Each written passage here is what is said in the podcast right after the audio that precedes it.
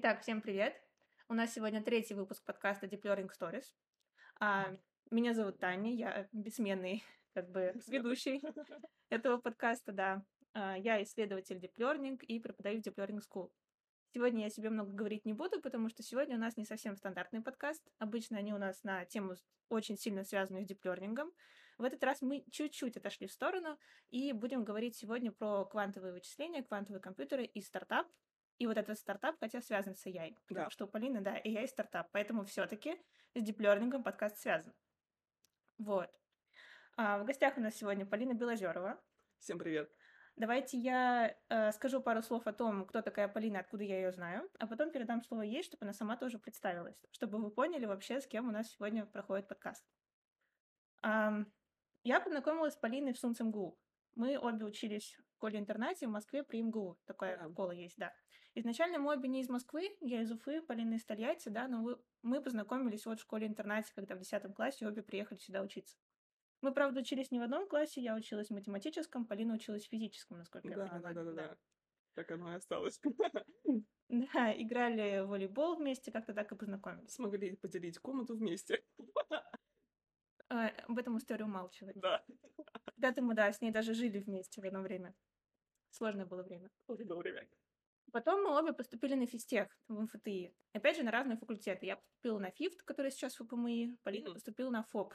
ФОП да. э... общей, общей и прикладной физики. Да, он тогда был ФОП, а сейчас это физтех-школа чего-то Сейчас я на ФПМИ, кстати говоря, тоже, да. Ну, сейчас ты на ФПМИ, но сейчас ФОП — это другой факультет, Ой, который физтех-школа чего-то другого. Чего-то непонятного, да. да. И ФОП — это факультет общей прикладной физики, то есть это факультет такой самый сложный по части фундаментальной физики. Есть такое. Вот. Туда идут такие прям физики-физики. Это явно не для меня, как вы понимаете, но вот для Полины. И потом как-то мы стали меньше общаться. Когда-то мы с тобой, я помню, даже пили кофе в кафе шестерки, общались. Да, ты да, мне рассказывала время, про да. поступление в Скалтех. Да. Да, Полина каким-то образом потом после МФТ оказалась еще в магистратуре Скалтеха, да. и вот там-то, насколько я помню, началась твоя эпопея с квантами. Да, крещение. Вот, пожалуйста, расскажи, как так случилось, что ты вот вроде как училась в физическом да. классе, потом училась на ФАПФе, самом физическом, mm-hmm. физическом факультете МФТ, а потом внезапно нашла себя в квантах. Вот ну, как так, так вышло? Отлично.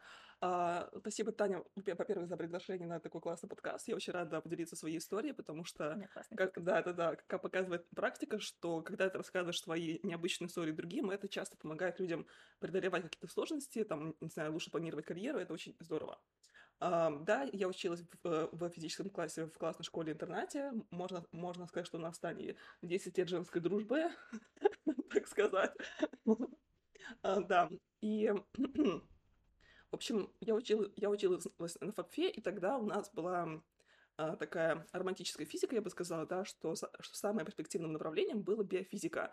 И вот я училась э, на, на общем потоке, у меня была, была биофизика, я капала, клеила, клеила какие-то белки, и в какой-то момент мне стало понятно, что это ну, вообще не мое, ну прям совсем не мое, мне, мне не хватало задачек, мне не хватало математики, и поэтому э, на четвертом курсе я стала делать обзор, кто чем еще занимается, и тогда уже рванули сеточки, да, а, в Сунце, да.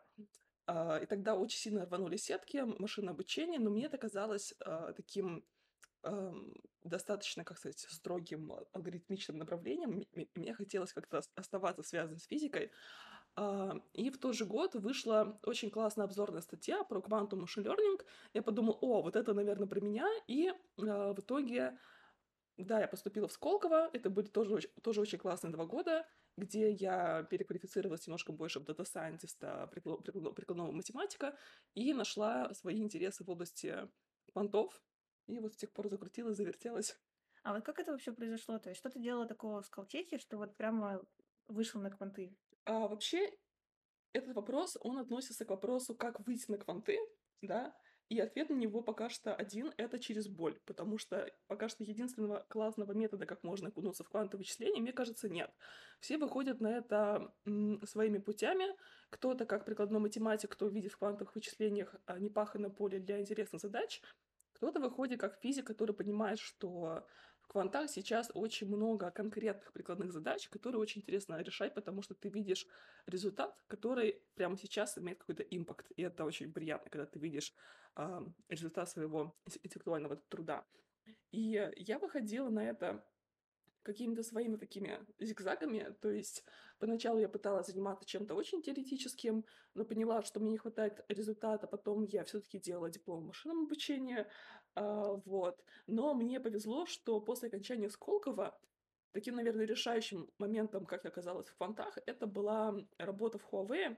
Меня пригласили на позицию сайентиста э, в команду, которая собственно говоря, занималась квантами, потому что большие компании сейчас могут позволить себе такие фундаментальные исследования, и им были нужны люди, которые бы ну, шарили довольно много вещей, то есть там и а, химию, и физику, и, может быть, даже биологию, при этом бы были профессиональные в математике и оптимизации. И я просто с головой ушла в это направление. Мы решали довольно классные задачки в Huawei. По и, квантам. Да, да, по квантам. И вот у меня даже через пять месяцев получилось сделать какой-то первый результат. И вот с тех пор я как-то делаю свою научечку а, в квантах, да. На самом деле это очень сильно коррелирует с тем, какой мир диплернинга, потому что если посмотреть на исследования в диплернинге, то тоже не каждый может себе это позволить, и чаще всего большие исследования, классные, они проводятся компаниями, у которых есть много денег, и которые могут себе позволить иметь вот такие вот AI-отделы, mm-hmm. которые занимаются чисто ресерчем, у которых нет прямого импакта в продакшн, то есть через месяц там, после чего-то разработки, я не знаю, вот. То же самое, видимо, и в квантах. Причем в квантах наверняка еще и сложнее, потому что там не только GPU шки закупать надо, грубо говоря, да, и это такая область. А, и... Да, там очень тяжело ориентироваться, что сейчас актуально, что не актуально, на что обратить внимание, и что просто хайп, и а, раздутый buzzwords, что из этого действительно какие-то классные штуки, на которые стоит а, сконцентрировать силы. Ну, потому что, наверное, это очень молодая область целом, да, да. И вот мы, на самом деле, с тобой, когда договаривались о подкасте, мы с тобой э, думали поговорить о том, в чем вообще фишка квантовых вычислений, mm-hmm. то есть, грубо говоря, о чем это все. Да. Как ты это можешь описать? О чем это все? Вообще, мне очень нравится начинать рассказывать о том, что такое квантовое вычисление, чуть-чуть э, с такого шаг минус один, э, что вообще квантовое вычисление это, это такая область, которую можно разделить в целом на три потока. Первый поток — это вот очень умные дядьки, они просыпаются однажды утром такие, алгоритм Шора придумал. Все, и на этом делается, не знаю, там у человека карьера, он э, до конца жизни занимается вот этими фундаментальными исследованиями, а, и мы про них всех тоже очень быстро узнаем, что вот появился такой обалденный алгоритм Шора, который показывает, что квантовое вычисление это просто это не только такая голубая мечта ученых, но еще есть действительно приложения, а, какие, какие задачи а, квантовые вычисления могут решать. Второе направление — это как раз-таки те самые бедные физики, которые, блин, Шор придумал алгоритм, теперь надо реализовывать, что ж делать-то? У нас ничего не работает, нужно строить кубиты. И второе направление — это такое вот смешное между абсолютной теорией и там, не знаю, фундаментальной математикой и экспериментаторами бедными несчастными. Это так называемые алгоритмисты, я бы их назвала. И вот я в этой области очень плотно засела.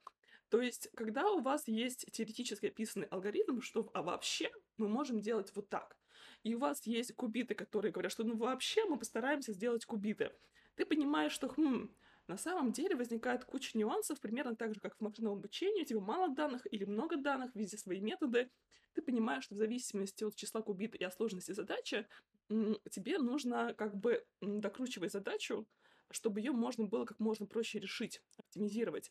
То есть а, квантовые алгоритмы, если вы их прочитаете, Гровера, Шора, а, Дойче Йодзе, кого еще? Без страшных слов. ВКУИ, QAOA, да. Все эти алгоритмы, они очень написаны, как это называется, общо. Если вы начинаете реальные задачи перекладывать на вот эти формулировки, то вы просто тонете по уши в этой оптимизации. Там на самом деле даже с, с квантовым ускорением очень тяжело разобраться. И мы буквально вот выдергиваем такие поштучные задачки, смотрим на то, какие математические дополнительные, не знаю, там, э, нюансы или симметрии, как вот очень любят физики, теоретики, есть, и как мы это можем использовать, чтобы э, оптимизировать быстрее, лучше и, скажем так, э, customized. А есть алгоритмы. Есть вот какой-нибудь пример, который ты можешь привести вот такого, чтобы было да, более могу. понятно? Да. А даже я немножко иногда теряюсь в твоих... В, в том, что происходит. Да. А, вот, например, вообще, мне кажется, будет, будет неплохим примером. Это мой такой самый первый research Huawei, посвященный квантовым вычислениям.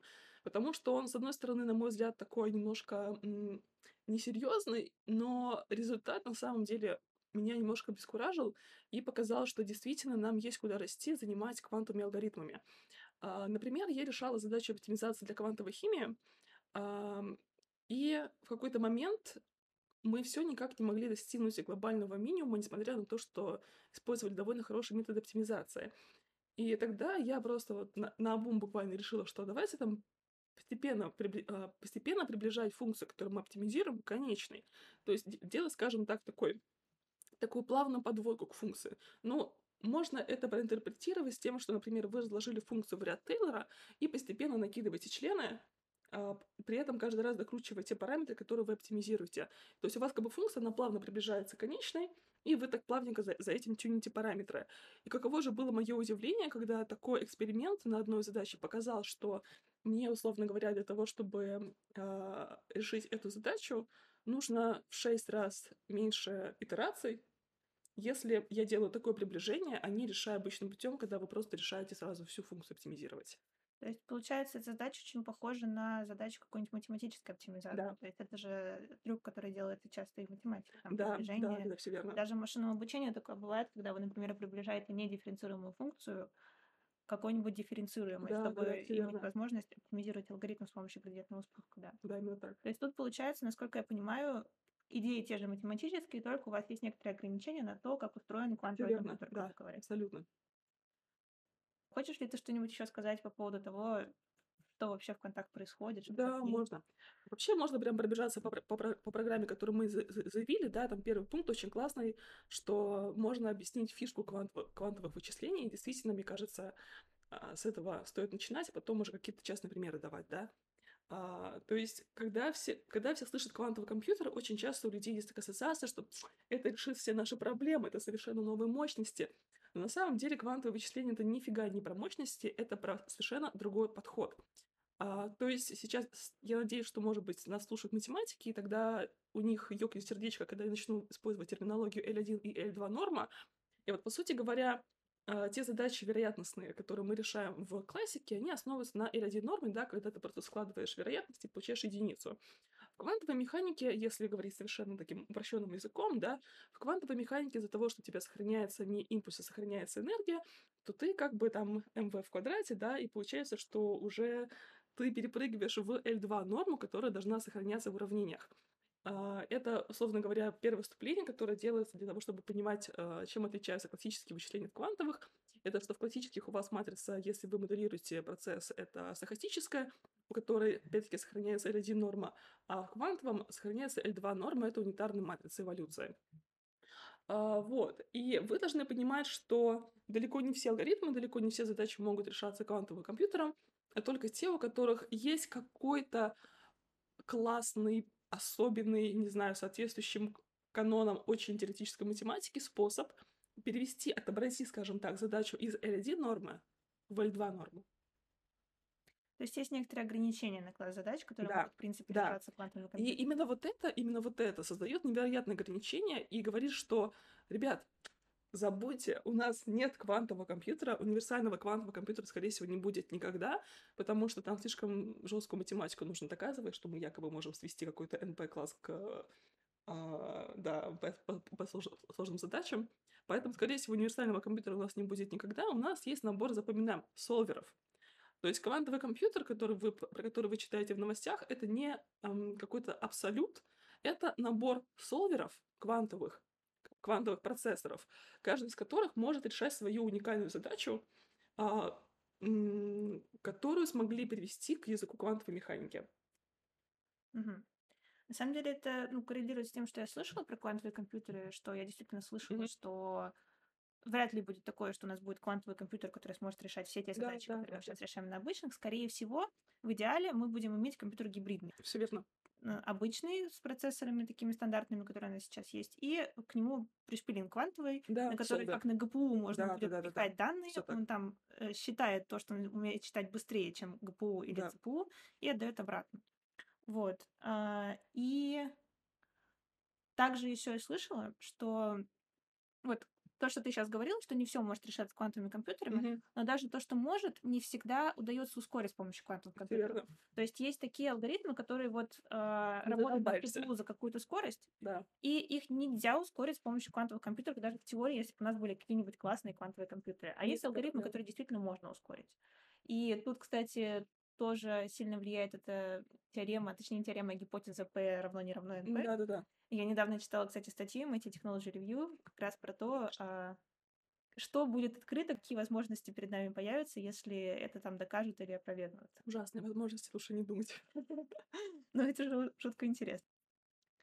Так, к чему мы пришли в итоге? Что... Мы пришли к тому, что у нас а, квантовые вычисления — это не эйфория, это не панацея, а это даже, это даже не плацебо.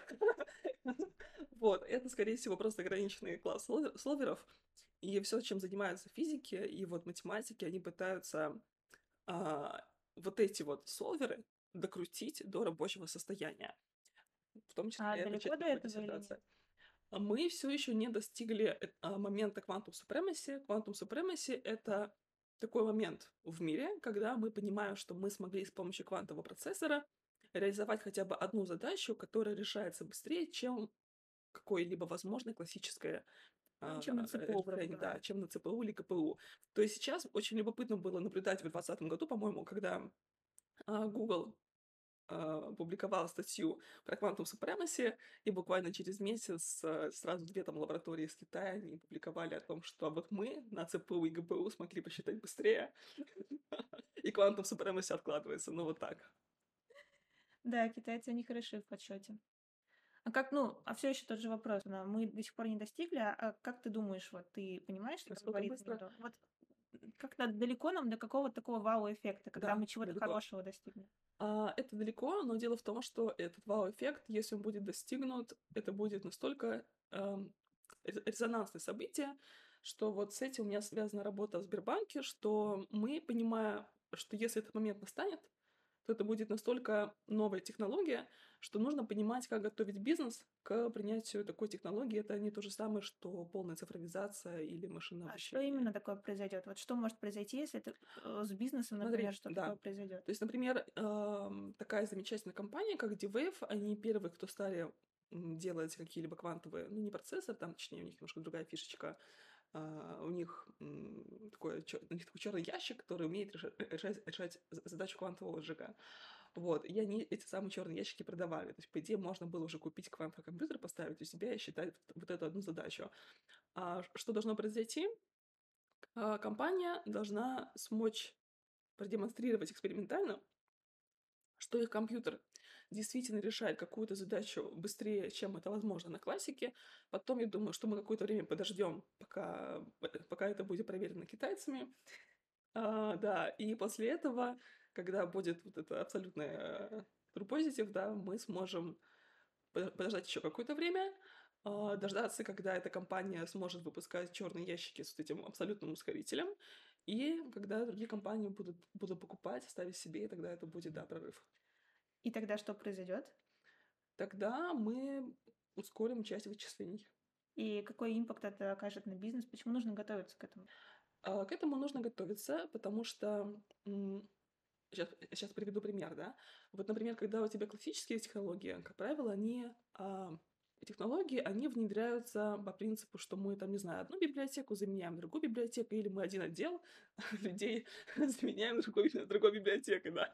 Покупаем новую компанию, старых распускаем, новая компания. Да, да, да, да, да, все, все так. Так. Вот. То в квантовых вычислениях это не так, потому что как мы до этого обговорили, что чтобы посчитать на квантовом, что-то посчитать на квантовом процессоре, нужно хорошо понимать, что эта задача, во-первых, подходит для таких расчетов, во-вторых, нужно суметь правильно перевести это на язык квантовой механики, еще извлечь результаты и их правильно интерпретировать. То есть, вообще говоря, это э, поднимает вопрос о кадровой подготовке специалистов, которые должны мочь работать в этой экосистеме квантовых отделов, не знаю, которые будут в больших бизнесах. Mm-hmm. Ну, хотя бы так, да. Да, тогда понятно. Потому что это, к сожалению, не так просто, что можно обучить людей пользоваться библиотекой. Скорее всего, это будет э, какой-то а, еще... Ну, да, интерпретация квантовых вычислений, она как бы не такая тривиальная, и можно, мне кажется, легко совершить ошибку. Я, правда, мало знаю о них. Mm-hmm. То, что я знаю про квантовые вычисления, это один мини-курс на физтехе по вводному и где-то два, две, две лекции, которые я прослушала онлайн по этому поводу. А, я знаю, отличный уровень. Вот. И кажется, что мое впечатление такое сложилось, что чтобы интерпретировать результаты, которые выдаются квантовым компьютерам, нужно тоже понимать, что там происходит. Я думаю, что рано или поздно мы так же, как, как с машинным обучением, сможем написать большие библиотеки, которые будут это все обрабатывать и процессить, но тем не менее нужно обладать некоторой квалификацией, чтобы исключать ошибки.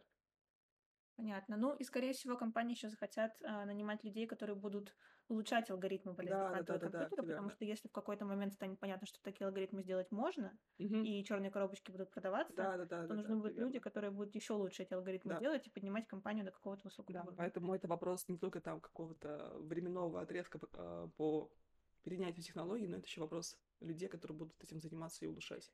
Давай быстрый вопрос. Давай. Как ты думаешь, когда такое произойдет? Когда произойдет какой-то бум? Честно? Да. Почему? Ну, потому что а, в своем ресерче я постоянно, я постоянно утыкаюсь в момент, что а, даже если я придумаю какую-то обалденную там математическую интерпретацию, которая очень круто позволяет оптимизировать квантовую цепь, то есть решать, э, решать задачу, да, я понимаю, что у меня есть такой скользкий момент, как обращение к квантовому процессору. И там настолько пока что все не идеально из-за отсутствие идеального error corrections и всего такого прочего, и я понимаю, что там так или иначе всегда будет какой-то тепловой шум, будет некоторая ошибка, что, например, я вот боюсь спросить у своих экспериментаторов, сколько по времени занимает а, просто подкрутить кубит, mm-hmm. навесить один гейт, потому что я боюсь услышать, какое количество миллисекунд это занимает, я пойму, что мы очень не скоро сможем достичь этого квантум supremacy именно, именно по времени. Когда это будет, не знаю, там 10 минус э, пятой степени секунд, возможно, имеет смысл про это говорить, а пока что... Ну, давайте вспомним теорию нейронных сетей, которую да. я обычно рассказываю, что там было примерно то же самое, на самом деле, о чем мы сейчас разговариваем, что когда придумали первый нейрон в 40-х годах, 940-х годах, и потом первую нейронную сеть в 50-х, тоже mm-hmm. никто в это не верил. И до 90-х годов, даже когда уже придумали сверточную нейросеть концепцию, РНН, Слои когда уже придумали, да, это уже в 90-х придумывали, все, никто не верил. Угу. Все считали, что ну, нейронка это что-то несерьезное. Вы, конечно, типа смоделировали там мозг каким-то образом, еще что-то, но это никогда не заработает. Никогда не заработает. И до 2012 года, до 2012 года все в это жутко верили. И вот в 2012 году AlexNet, первая сверточная сеть, победила на ImageNet, и вот тогда-то все проснулись. Пам-пам. И это было 9 лет назад всего лишь. Да. Сейчас смотрите, где мы находимся. Да. Сейчас уже даже не сверточные сети, сейчас уже трансформеры. Как бы, так что все может произойти всё очень может, резко. Все может, да, произойти. То есть, да. если в какой-то момент, мне кажется, мы достигнем такого момента, когда произойдет какой-то бум, вот про который я тебя спрашивала, то после этого все пойдет просто с невероятной скоростью. Все пойдет не так. Нет? Да, есть такое ощущение. Ну, я, конечно, тут это экстраполирую по одной точке, то есть про... Посмотрим, посмотрим, потому что, потому что я вот э, наблюдаю за квантовыми вычислениями, и на самом деле э, из-за того, что я вникала в research и о том, что вообще сейчас делают на квантовых процессорах, начинала читать статьи вот лет пять тому назад, я вижу колоссальный отрыв по уровню статей, которые были вот пять лет тому назад и сейчас. То есть это тоже э, область, которая бампится, которая, которая развивается, где очень быстро идет прогресс. И на самом деле мы сейчас в Квантах тоже подошли к вопросу о квантовом машинном обучении, и там наконец-таки появляются первые серьезные результаты, а не те общие слова, от которых все, многие из вас устают, приходя на конференции, и думаю, и, и думаю, что там будет что-то интересное. Но вот мы наконец-таки подошли к моменту про квантовое машинное обучение. Очень классная статья вышла недавно. А какая? А, две. Хорошо. А, первая — это прям квантовый машин learning такой базовый где Мария Шульт, это ученая, по-моему, из Германии, которая, которая изучает исключительно квантовый машин она продемонстрировала, что то, что происходит внутри квантовой коробки, а, вот эта вот итерации квантового компьютера плюс проекции, которые нужно делать для того, чтобы посчитать результат, это все очень хорошая аналогия с kernel methods, где у тебя тоже есть продукт, да, с ядром. И, по сути говоря, мы можем развивать область, а, где мы будем транслировать, опять-таки переводить на язык квантовой механики задачи машинного обучения, в которых есть kernel methods, а, и, возможно, это даст какой-то прорыв в том, чтобы хотя бы теоретически на бумаге быстрее считать задачи базового машинного обучения. Mm-hmm. Это такая вот, это вот такой первый очень интересный блок. На да. самом деле, тут могу упомянуть, что сейчас есть такой виток исследований в дип-лернинге, называется Neural Target Kernel. Mm-hmm. И он, по сути, говорит о том, что вы любую большую сетку огромной глубины можете заменить эм, бесконечно широкой сетью с одним слоем, что и является kernel методом, ага. потому что, по, по сути, вы заменяете сетку на некоторый kernel. Mm-hmm. Вот, в бесконечности он сходится к тому, что делает эта сеть. Так что, в принципе, возможно, что когда вот эти две области столкнутся, когда разовьются НТК, если эта теория верна действительно, то есть это некоторые теоретические аспекты mm-hmm. сейчас, вот, и там еще много чего доказывать нужно, чтобы э, показать, что можно приблизить действительно любую сетку. Mm-hmm. Там не все так просто, там да. с математикой да, проблемы, да, да, да. с дифференцированием и всем подобным. Вот. И если окажется, что даже нейросетки могут быть приближены эм, кернелами, угу. и кернелы можно хорошо считать на квантовых угу. то это будет то все, круто. То да. мы приехали. Да. да, и вторая, вторая, вторая, ладно, вторая и третья статьи, о которых я бы вкратце упомянула, меня очень впечатлила статья, которая вышла, не вспомню сейчас название правильного. Суть такая, что ребята э, продемонстрировали, что с помощью квантовой запутанности мы можем вычислять тоже довольно эффективно uh, joint distributions. Как это по-русски? Joint. Местное распределение. Да. Что совместное, совместное распределение, которое, например, очень нужно банкам для того, чтобы считать, uh, оптимизировать uh, деривативы или считать, не знаю, там какой-нибудь кредитный скоринг, может быть, отчасти, да, то, ну, ну в основном это в, дерива- в деривативах. А, что квантовый компьютер тоже подходит, что вот этот черный ящик квантового компьютера, он тоже подходит для того, чтобы решать эту задачу. И, по-моему, они приводили тоже оценки эффективности, которые были довольно позитивными. И третья статья, а, третья статья, сейчас мы, мы, говорили про learning, да, и вот третья статья просто бомба, просто пушка, я считаю, а, вышла недавно о том, что, короче, когда мы решаем задачу квантового алгоритма, мы очень часто сводимся к задаче оптимизации квантовой сети. И в результате там получается такая специфика, называется Барн плато. То есть мы очень быстро э, на квантовом компьютере, ввиду особенностей квантовой механики, там так подходит такая, такая, там такой landscape функции, что ты очень быстро спускаешься в минимум э, локальный, который как плато. И ты не можешь сойтись в глобальный минимум. Как бы очень типичная задача для диплернинга. Казалось бы, бахом отдам, отдам оптимайзер и радуемся. На самом деле нет, там, там слишком большую плату, ты не можешь все никак дойти до этого глобального минимума. И было продемонстрировано группой ученых, что если у нас конволюционная сеть квантовая, то когда мы сделаем кучу математических сложных операций, посчитаем математическое ожидание и вариацию градиента спуска, mm-hmm. то он будет затухать не экспоненциально, как сам landscape, а полиномиально. То есть теоретически обоснованное утверждение, что квантовая нейронная сеть имеет больше шансов на сходимость, потому что там градиент затухает медленнее, чем сам landscape. По-моему, это очень красивый результат. Я с нетерпением жду дальнейших экспериментов и расчетов этой группы. Да, прикольно. Было бы интересно посмотреть на какие-то эксперименты, угу. то есть действительно запускает там, не знаю, сверточную нейронную сеть на квантовом компьютере. Угу. Не знаю, насколько это возможно на самом деле сейчас.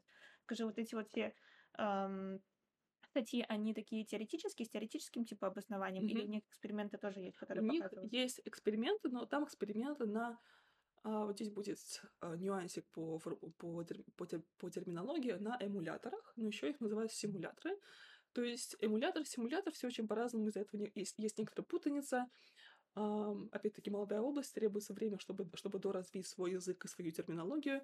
Будем говорить эмулятор, чтобы не путаться. То есть это программа на классическом компе, на ГПУшках, на ГПУшках, да, которая говорит, внимание, я квантовый компьютер у меня нет внутриквантовых эффектов, но я, но я прикидываюсь, что это вот я квантовый компьютер.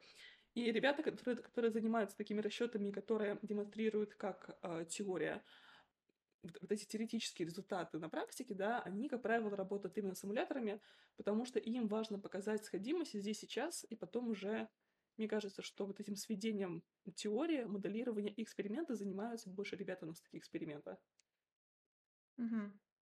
А насколько есть оценки того, насколько вот эти вот эмуляторы, они похожи на то, что действительно происходит в квантовом компьютере? Ну, можно а, этому верить? А, этому можно верить. А, есть отдельно есть отдельное направление в квантовых вычислениях, как а, эффективно создавать искусственный шум и ошибки в классическом эмуляторе, да, чтобы он больше походил на квантовый компьютер текущего. Как, как правильно ухудшать вычисления на классическом компьютере, чтобы получать квантовый вычислитель? Да. Кстати, интересный вопрос. Может быть, я тупая довольно. ну, это звучит плохо, но я же давай, на самом деле просто такой вопрос. Мы же хотим эм, Как мы можем симулировать квантовый компьютер на реальном компе, если в квантовом компьютере совершенно должна быть другая физика, и какие-то вычисления, грубо говоря, на нем должны быть быстрее? Отличный вопрос. Это, это же как-то не сходится. Отличный вопрос, да. Смотрите, то есть, во-первых, от второй части тайного утверждения мы просто отказываемся. Мы говорим, что не, не быстрее. Нам лишь бы работало. То есть нам важно просто смочь получить те цифры в конце, которые должен выдавать квантовый компьютер. А, во-вторых, опять-таки, как мы до этого говорили, что мы работаем с какими-то, с какими-то конкретными солверами, а, точно так же есть отдельное направление, то есть вот мы с вами говорили до этого, что есть абсолютно математическая теория, есть очень жесткие эксперименты, и есть вот эта середина по квантовым алгоритмам. Так вот, на самом деле, там тоже просто огромное количество вот этих ответвлений, квантового шелернинга и обычной оптимизации, там, и там выпуклая оптимизация, не знаю, макскат как решать. А, и вот одно из направлений — это а, методы создания эффективных эмуляторов квантовых компьютеров. Вообще очень сложная задача, потому что вот как запрограммировать кубит? Я не знаю. Вот, вот, вот как вы будете прогать кубит, ребят, чтобы он работал, объясните. А, вот это вот непрерывная ноль единица.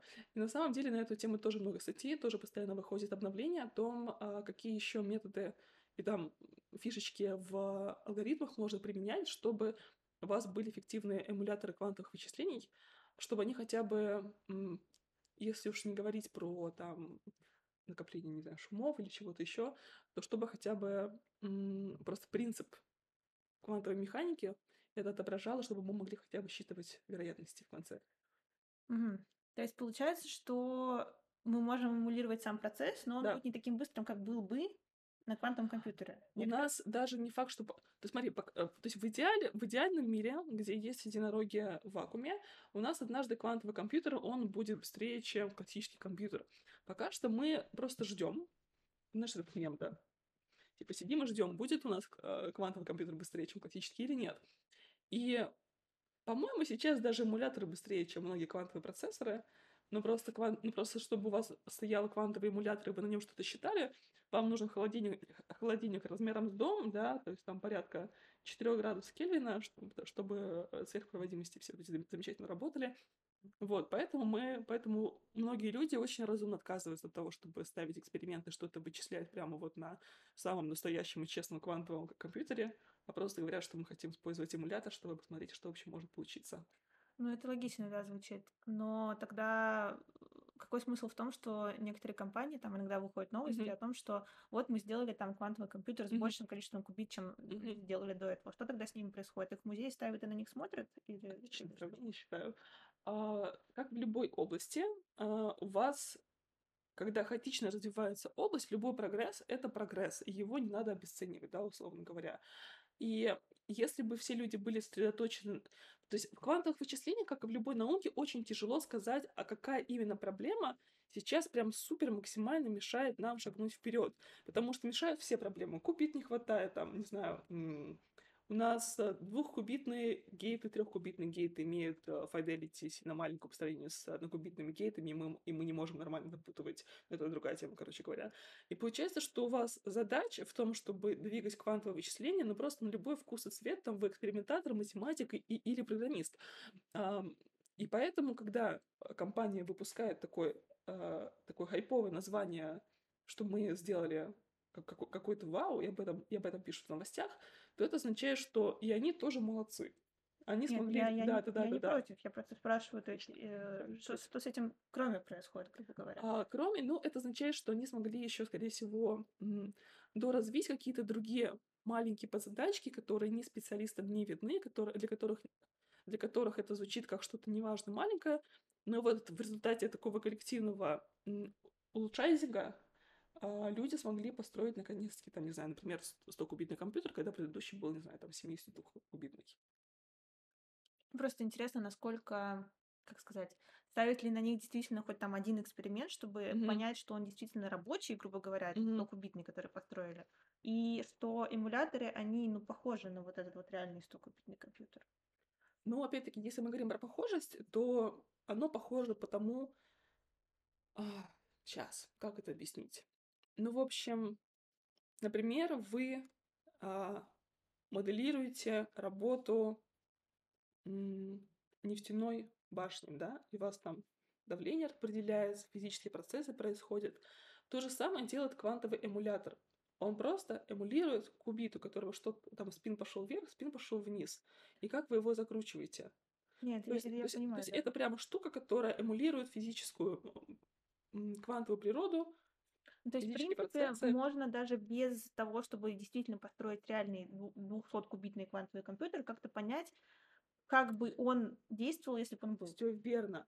То есть, отвечая на, на тот вопрос, который я здесь слышу, что нафига нам нужны эмуляторы, Эмуляторы нам нужны для того, чтобы делать как бы preliminary research, что на случай, когда у нас наконец-таки появится там 200-кубитный квантовый компьютер, мы уже были готовы да, запускать эффективные алгоритмы, потому что это вот э, часть моего исследования, что у меня проблема, у меня проблема, что получилось э, достиг, достиг, достигнуть некоторых классных результатов там для по-моему, 14 кубит у меня максимальное количество в моих расчетах. А хотелось бы посмотреть, а работает ли это так, так же классно там на 20 кубитах, на 50 кубитах. И сейчас у нас в России, по-моему, еще нет вот такой системы, состоящей из ЦПУ и из ГПУ, которые могли бы эффективно считать э, алгоритмы, которые рассчитаны на 50-кубитный компьютер. То есть, э, получается, кто-то уже построил реальный 100-кубитный, а эмулятор до 50 еще нет потому что эмуляторы, они вязнут в эффективности ЦПУ. То есть долго считают? А, то есть они долго считают, да, и это большая сложная инженерная задача, как организовать схему с ЦПУ и ГПУ для расчетов, а, именно для квантовых расчетов. А, а то, что ты говоришь, что уже сделали листокубитный, ребят, это не значит, что он работает. То есть, например, а, на эмуляторе, пускай даже на 10 кубитом, я хотя бы могу точно навесить все мои итерации, которые мне нужны для проведения эксперимента. А если мы говорим про а, квантовый компьютер, который, вау, там 100 кубит или 1000 кубит, то вообще не факт, что я, что я загружу программу, и она там бултыхнется больше, чем на 2 гейта, потому что может сразу раз и а сломается запутанность, и не получится сделать дальнейший эксперимент. Вот, вот в этом был как раз мой вопрос про да. то, когда я спрашивала, типа, если там сделали 100-кубитный компьютер, проверяют ли, что он действительно работает как 100-кубитный компьютер, грубо говоря. Я что там... сейчас боюсь наврать, потому что я не изучала эту тему именно как, как экспериментатор, но, по-моему, у них есть некоторые, скажем, критерии хорошести, эм, начиная, начиная с которых можно считать, что вот это 100-кубитный процессор последний большой вопрос про кванты. Это кто сейчас занимается квантами где? В мире? А, во-первых, хорошая новость, что квантами стали более-менее заниматься, и сейчас нет такой проблемы а, найти лабораторию, которая была лет пять тому назад, когда ты просто думаешь, хм, квантовое вычисление, классная штука, хочу делать, куда я, куда я должен поехать. И ты такой, хм, Гарвард, MIT, а там, знаешь, как бы не очень просто взять и поехать в Гарвард, MIT. Я знаю, да. Да, вот. А сейчас, во-первых, хорошая новость, что в больших компаниях очень хороший уровень — это Google, IBM. А Microsoft — это лаборатория, у которых есть своя установка. То есть вы можете там заниматься всем, включая эксперимент. А Microsoft, по-моему, по крайней мере, на состоянии не 2020 года у Microsoft был, был фокус на софте. Вот. А, для квантового компа. То есть там было больше про разработку, если вам интересна ква- разработка квантового программного обеспечения. Лабораторий сейчас много во всем мире. Кто-то пытается собрать какой-то, не знаю, там один новый кубит. У нас в России собирают четырехкубитную схему. Основными направлениями все-таки остаются это большие компании. Рекомендую, рекомендую на них обращать внимание. Сейчас в Нидерландах есть, по-моему, пара лабораторий, в том числе Microsoft, которая работает с квантовыми компью- компьютерами. Вот. И вообще я, наверное, с гордостью могу сказать, что если вам интересен какой-нибудь квантовый машин или штуки, которые именно сцеплены с какой-нибудь очень классной оптимизацией, вот у меня, например, используется ривенская оптимизация в, моем, в, моей, диссертации, как это все, все взаимосвязано с многочастичными системами или с квантовыми алгоритмами, то можно с большим комфортом остаться в России и делать research в РКЦ, это Российский квантовый центр.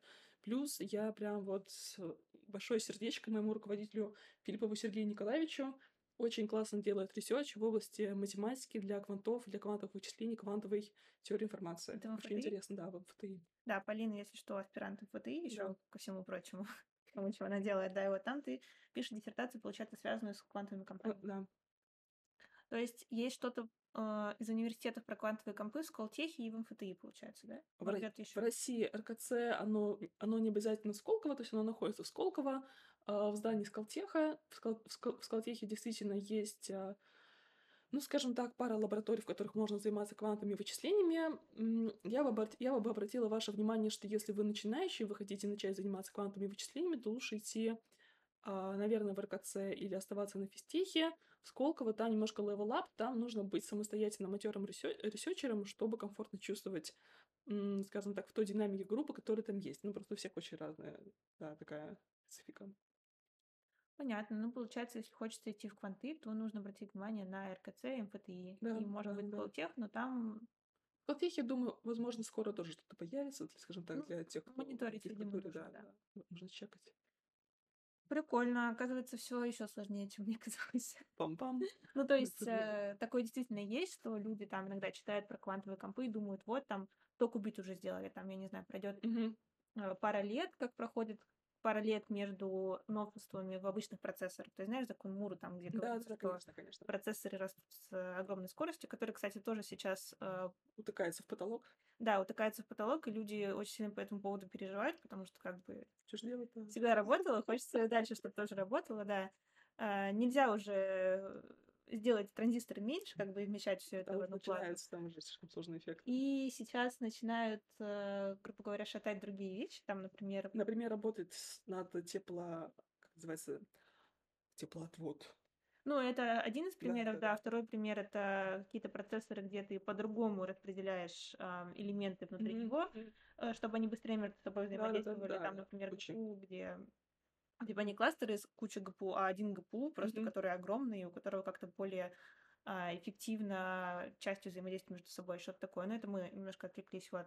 Ну и получается, есть люди, которые думают, что в контакт точно так же, там 100 купить, mm-hmm. дальше 200 купить, потом 300, 100, 500, и тогда мы достигнем чего-то, когда там не знаю, вот что произойдет, что, когда... Что осталось подождать, будет еще немножко больше кубитов, тогда-то мы, да. Да, и отсюда возникают какие-то опасения, например, опасения mm-hmm. по шифрованию. О, давай, это, это отдельная тема, отдельная тема, давай проговорю. Про шифрование. Ребята, спите спокойно, биткоин не взломают. То есть вот эта вот а, тема, что... А, где? RSA-32, да, по-моему, называется шифрование, или как оно называется? Ну, они разные есть. Разные, да. То есть один из самых популярных эм, типа шифр шифрования, который может взлова взлом взломать алгоритм Шора, я вникала в эту тему, там, там оказалась такая фишка, что у каждого ключа есть какой-то свой, как это называется, uh, в каждой шифровке есть какой-то свой набор тоже уникальных параметров, и это не выглядит так, что вы взяли, это, не знаю, подключили квантовый компьютер, он вам uh, хакнул какую-то систему, там, условно говоря, придется все равно докручивать. И поверьте мне, пока кто-то будет докручивать что-то для того, чтобы сломать эм, э, шифр, там уже сработает такое количество систем безопасности, что ну, вряд ли мы сможем сделать такой быстрый, улетный Понятно. То есть, если у нас будет квантовый компьютер на 2000 кубит, это еще не значит, что шифровым конец. Да, да, да, да. 2024, по-моему, там нужно. Я недавно видела, не читала, правда, но я потом хочу прочитать тоже статью MIT Technology Review, mm-hmm. которая э, была с таким заголовком. Или это была статья Wired. Я не помню. Я, mm-hmm. короче, оба журнала читаю, неважно. А, заголовок был такой, что у США правительство опасается, что хакеры сейчас, в 2020-2021 году, так. они собирают данные с разных серверов, разных компаний, стран и так далее. Так. Сейчас ничего с этим не делают, потому что это сложно, как бы сделать что-то с ним. Ага. Но Потом они скормят эти данные квантовым компьютерам, mm-hmm. которые через несколько лет, короче, появятся, и тогда, короче, все будет взломано. Грубо mm-hmm. говоря, вот они такого опасаются. И такого опасаются даже вот на уровне государства. То есть... Э... Они запретили нам эти исследования. И, и, и, не, и, и не внести ли нам МФТИ в список санкций? Ну, кстати, МФТИ, да, недавно внесли в список санкций, но, кажется, Это очень грустная новость, на самом деле, да. Суть как бы не в этом, в том, что вот э, действительно кажется, что у людей не до конца, видимо, понимание, что есть квантовый компьютер, как бы и как он работает. А, я бы сказала, что это уже такая глобальная проблема про, про понимание непонимание. То есть здесь, здесь даже не то, чтобы люди виноваты, что они что-то не понимают. А, если вы когда-нибудь примерно знакомились с темпом жизни, в котором живут э, руководители больших корпораций или больших, не знаю, там, направлений и руководители в политике, то вы понимаете, что эти умные, одаренные люди, у них просто, в принципе, нет никакого времени сидеть и разбираться в деталях квантового компьютера.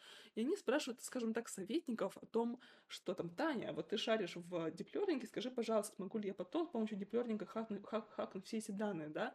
И они хотят от Тани только один, один ответ, типа того, да или нет, да или нет, потому ну, что им нужно принимать решение.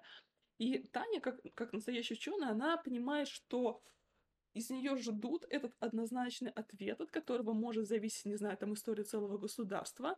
А ответ сложный. Ответ сложный, потому что постановка задачи некорректная. Ну, да. Э, Тане на вход дали мало данных, и мы не можем точно сказать. И поэтому, когда мы начинаем, скажем так, мяться, да, и, и начинаем пытаться аккуратно отвечать на вопросы, обговаривать какие-то нюансы, то вышестоящие люди действительно могут делать какие-то достаточно быстрые решения, которые не всегда как-то могут соответствовать действительности. Не, но с другой стороны, может быть, лучше перестраховаться, правда. Да. А, другой вопрос, какой это импакт э, внесет в жизнь обычных людей. Mm-hmm. Как бы я просто против того, чтобы делать какие-то действия, которые не стопроцентно безопасны. безопасны, если эти действия, они как-то внедряются в обычную жизнь людей. То есть mm-hmm. люди не должны страдать от того, что там государство чего-то там себе думают. Но ладно, это уже отдельная тема. В общем-то, все, что я хотела сказать, на самом деле, это вот действительно э, иногда бывает такой недопонимание, наверное, между разными... Я бы сказала, и... это прям сложности коммуникации, прям честно. И грустное самое, что некоторые люди, они подвержены страху, то есть они вот смотрят на вот это, смотрят на новость, там, не знаю, сделали тысячекубитный компьютер, и им там становится страшно, что скоро все посыпется, а ничего не посыпется на самом деле. Ну, просто кажется, что Электропотребление посыпется, я тебе скажу. Ну, это уже когда биткоин был, это уже, да. И когда начали тренировать огромные NLP-модели тоже. Так, давай тогда перейдем к вопросам.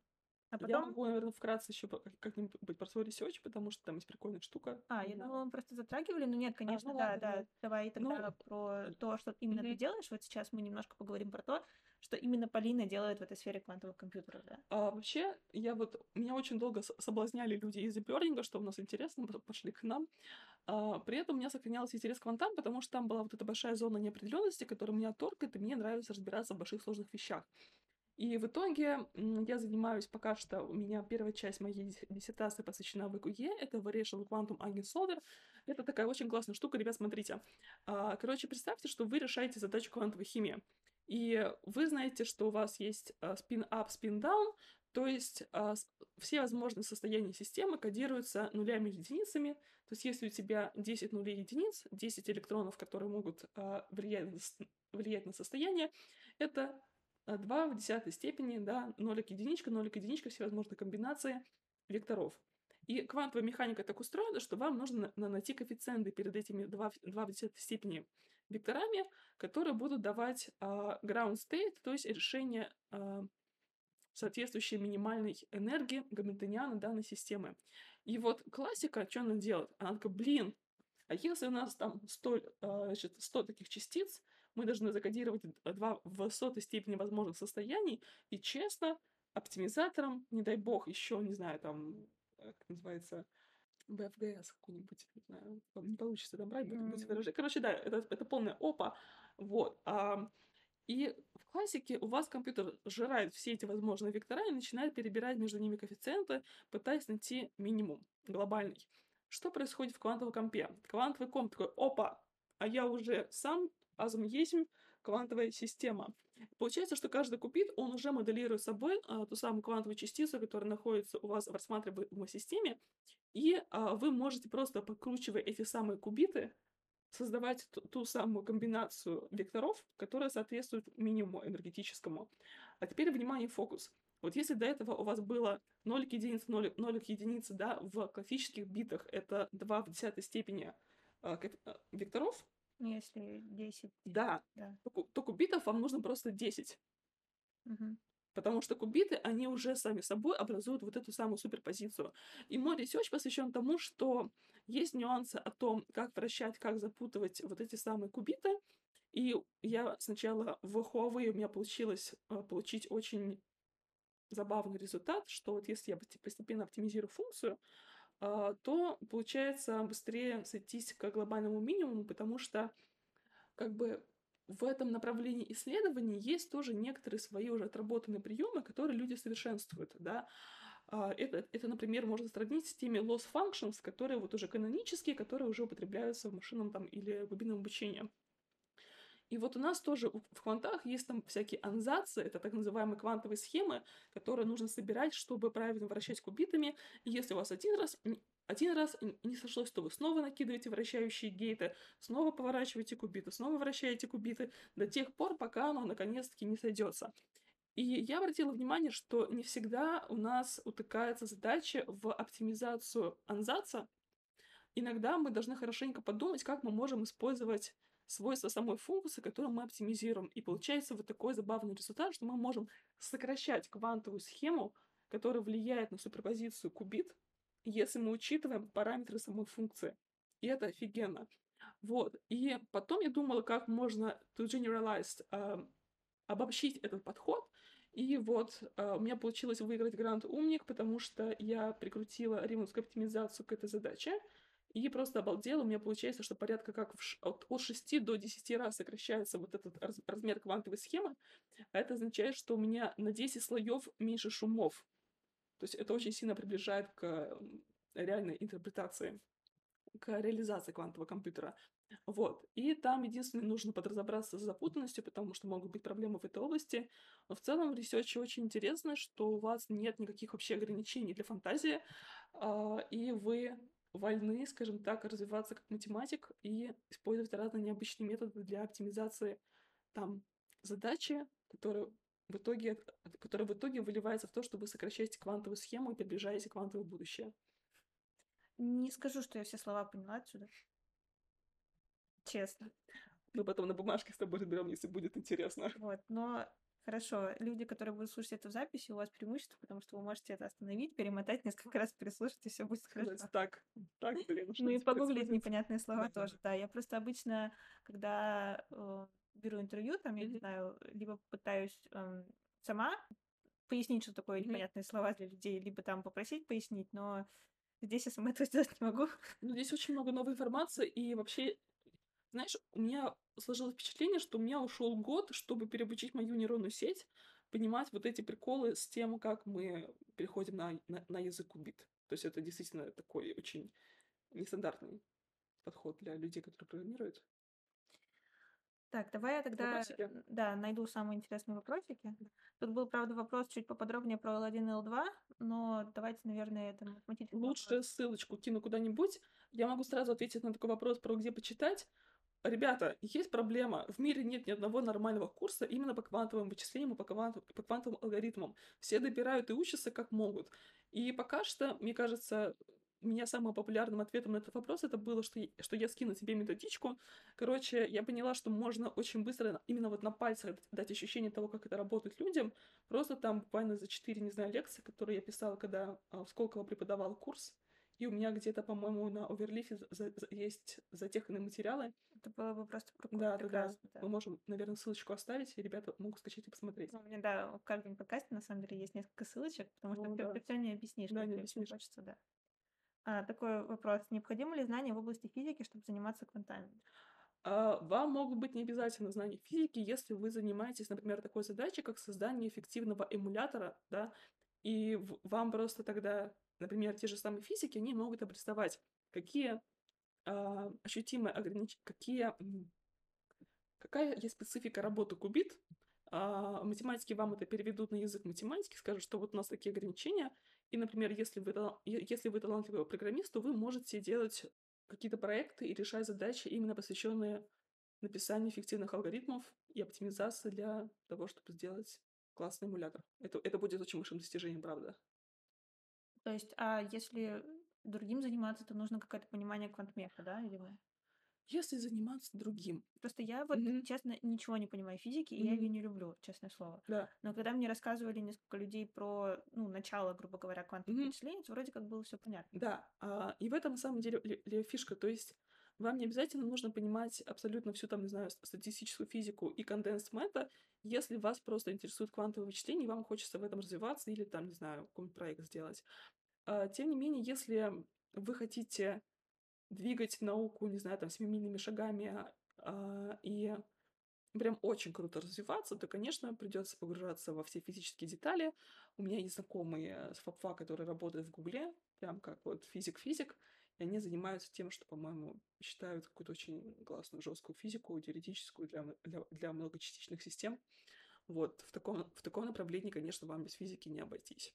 Ну, кажется, тогда ответ такой, что первым приближение это больше математика, чем физика, да. но по, по, по мере развития вам придется, возможно, ее так или иначе, да, так, так или иначе что-то понимать.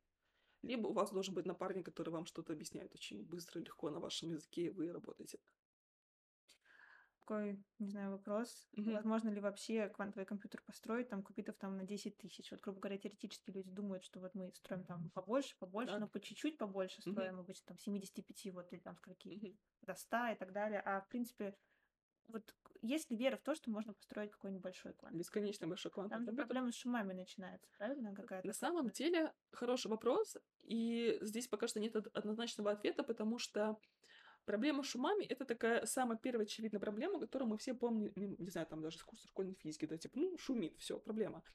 Вот. Другое дело, что э, я где-то читала какую-то обзорную, по-моему, статью,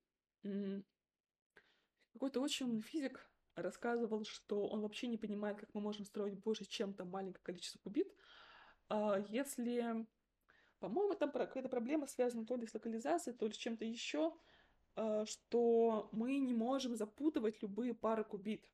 А квантовая запутанность — это именно та фишечка, за счет чего у нас существует квантовый процессор, и можно реализовывать квантовые алгоритмы.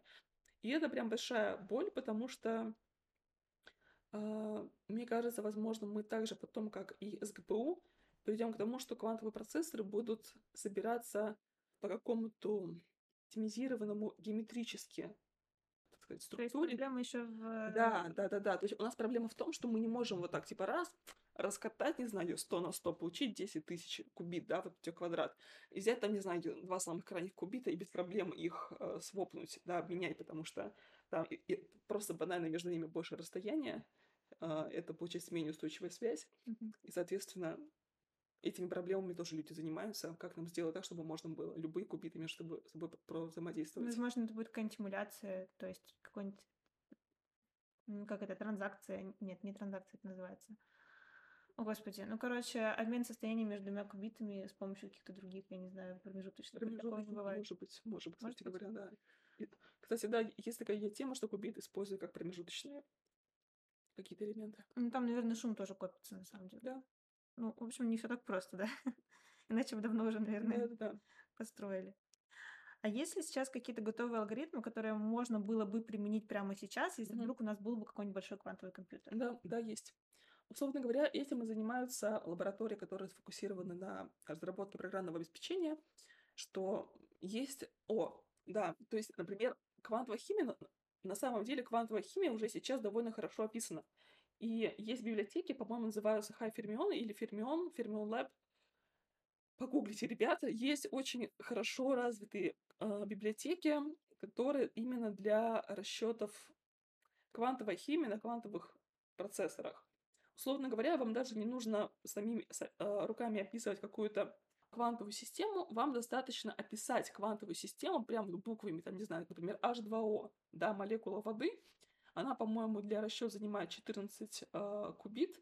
И, условно говоря, это буквально как, как питон «сделай мне, пожалуйста». Точно на таком же уровне сейчас работают эти, эти библиотеки, что ты говоришь, посчитай мне, пожалуйста, какую-то молекулу. Мож, можете там собрать, не знаю, э, свой какой-то новый материал и запустить на эмуляторе. И вот как, как вы говорите, что если бы у нас был квантовый процесс, то мы бы действительно просто прикрутили к бэкэнду, скажем так, да, нашей библиотеки квантовые процессоры и могли бы считать. Прикольно. То есть химии там... Я, кстати, не слышала про химию. Ну, Химия смысле, может, очень слышала, но так тебе, то есть. Угу. На самом деле я мало просто слышала, слышала mm-hmm. только про начало там квантовых вычислений, которые вообще не затрагивают ни химию, ничего другого, mm-hmm. просто объясняют, как там все устроено, вот. Но это интересно. А что это, ну, просто вопрос от меня, mm-hmm. что позволит вообще делать в химии такого классного, если...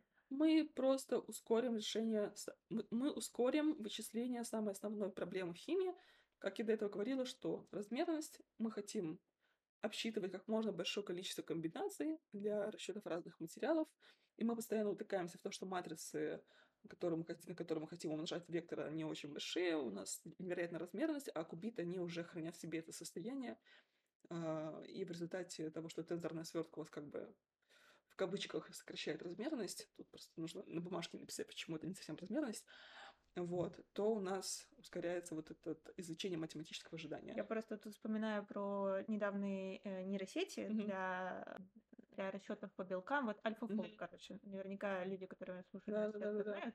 AlphaFold — это нейросеть, которая по последовательности аминокислот умеет предсказывать, э, собственно, структуру белка, который да. получится. И я еще там читала, недавно вот писал как раз канал про то, как люди применили некоторый вид AI, хотя он там оказался довольно простой, mm-hmm. Поиска там новых э, потенциальных пептидов для новых антибиотиков. Так. Ну, это проблема такая большая, потому что там антибиотики бактерии к ним резистентность там развивают да, и так далее, постоянно нужно искать новые. Вот.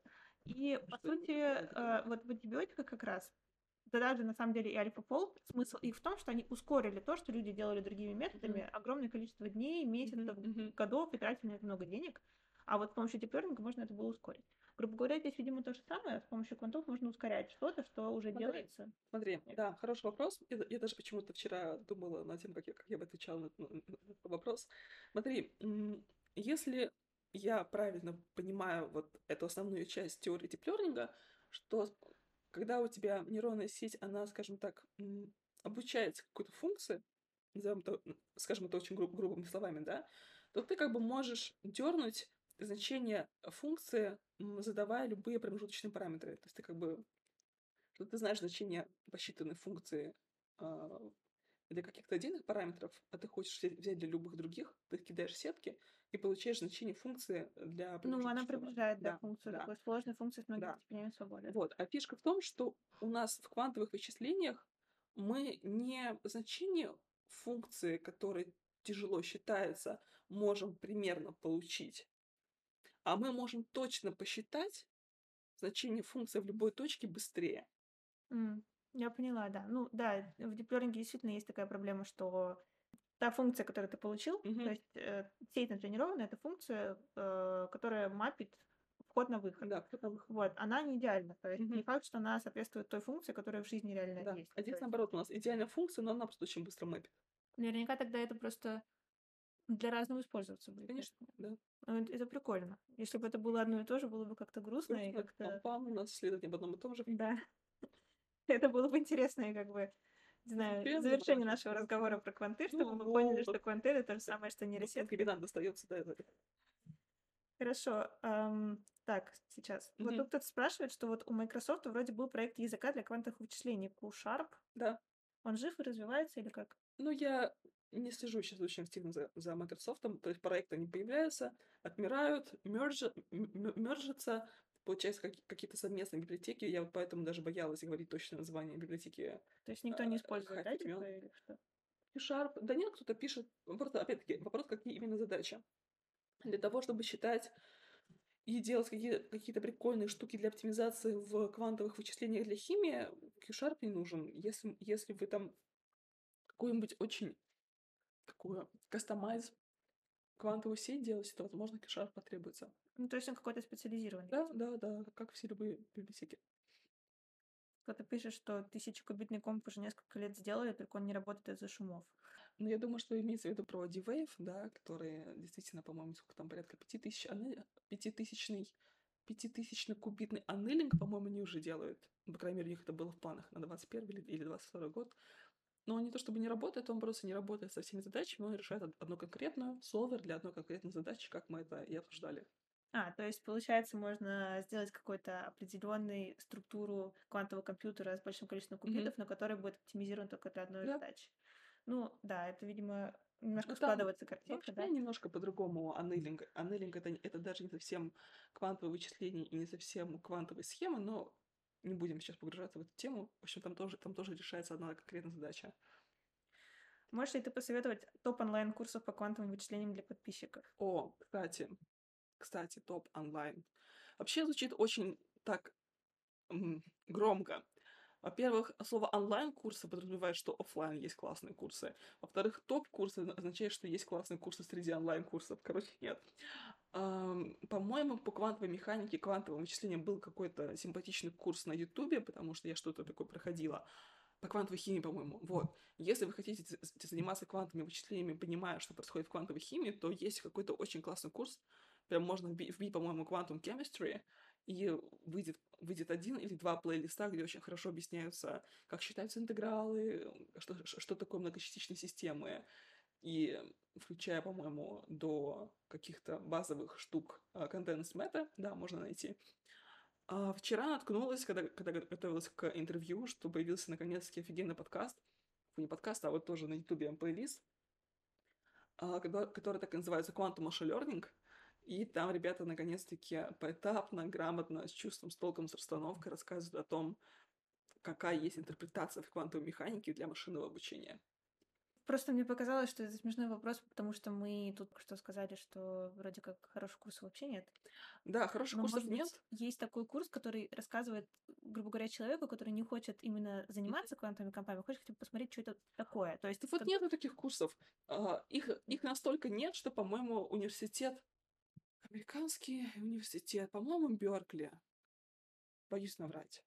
В общем, в Америке один из довольно крутых университетов объявил а, премию на, если я не ошибаюсь, 5 миллиардов, фу, 5 миллионов долларов, а, которая, что это стипендия, которую они дадут команде, которая возьмется разрабатывать курс по квантовым вычислениям. Так что у кого есть такое желание, имейте в виду, что можно выиграть 5 миллионов так долларов. надо да, если вы делаете очень классный курс по квантовому вычислению, потому что это большая боль. У вас новое направление, которое имеет столько пересечений. Очень сложно об этом рассказать за один раз и дать какое-то интуитивное понимание. Research uh, вообще там совершенно обширный в очень широком направлении, и нет ни одного курса, который бы объединял это все in, in, in a sophisticated way, да, в очень таком комфортном варианте для переваривания, для, для переваривания студентов. Нету пока что. Тут есть вопрос, насколько RL алгоритмы дружат с квантовыми вычислениями. Я не ну, уверена, что Полина знает, что такое RL. RL? Почему? Знаю. Ну, почему с подкреплением? Да. да. Ну, я бы сказала, я что... Ну, ну, в смысле, дружит. Опять-таки, мы говорили про солверы. Если у вас в reinforcement learning возникает бинарная, э, квадратичная, безусловная задача оптимизации, то you're welcome. Мы можем решить эту задачу при помощи квантового компьютера и потом вернуть ваши и вернуть эти, эти значения для сетки в дальнейшем обучении. Если говорить про RL применимо к кубитам, это очень популярная сейчас тема, потому что есть отдельное вообще большое направление, которое называется квантовое управление, управление, квантовыми системами. Это о том, что вот есть у тебя это hardware, и ты будь любезен смочь кубитами, покрутить, повертеть, чтобы вот они еще остались а, в, нужном, в нужном тебе состоянии.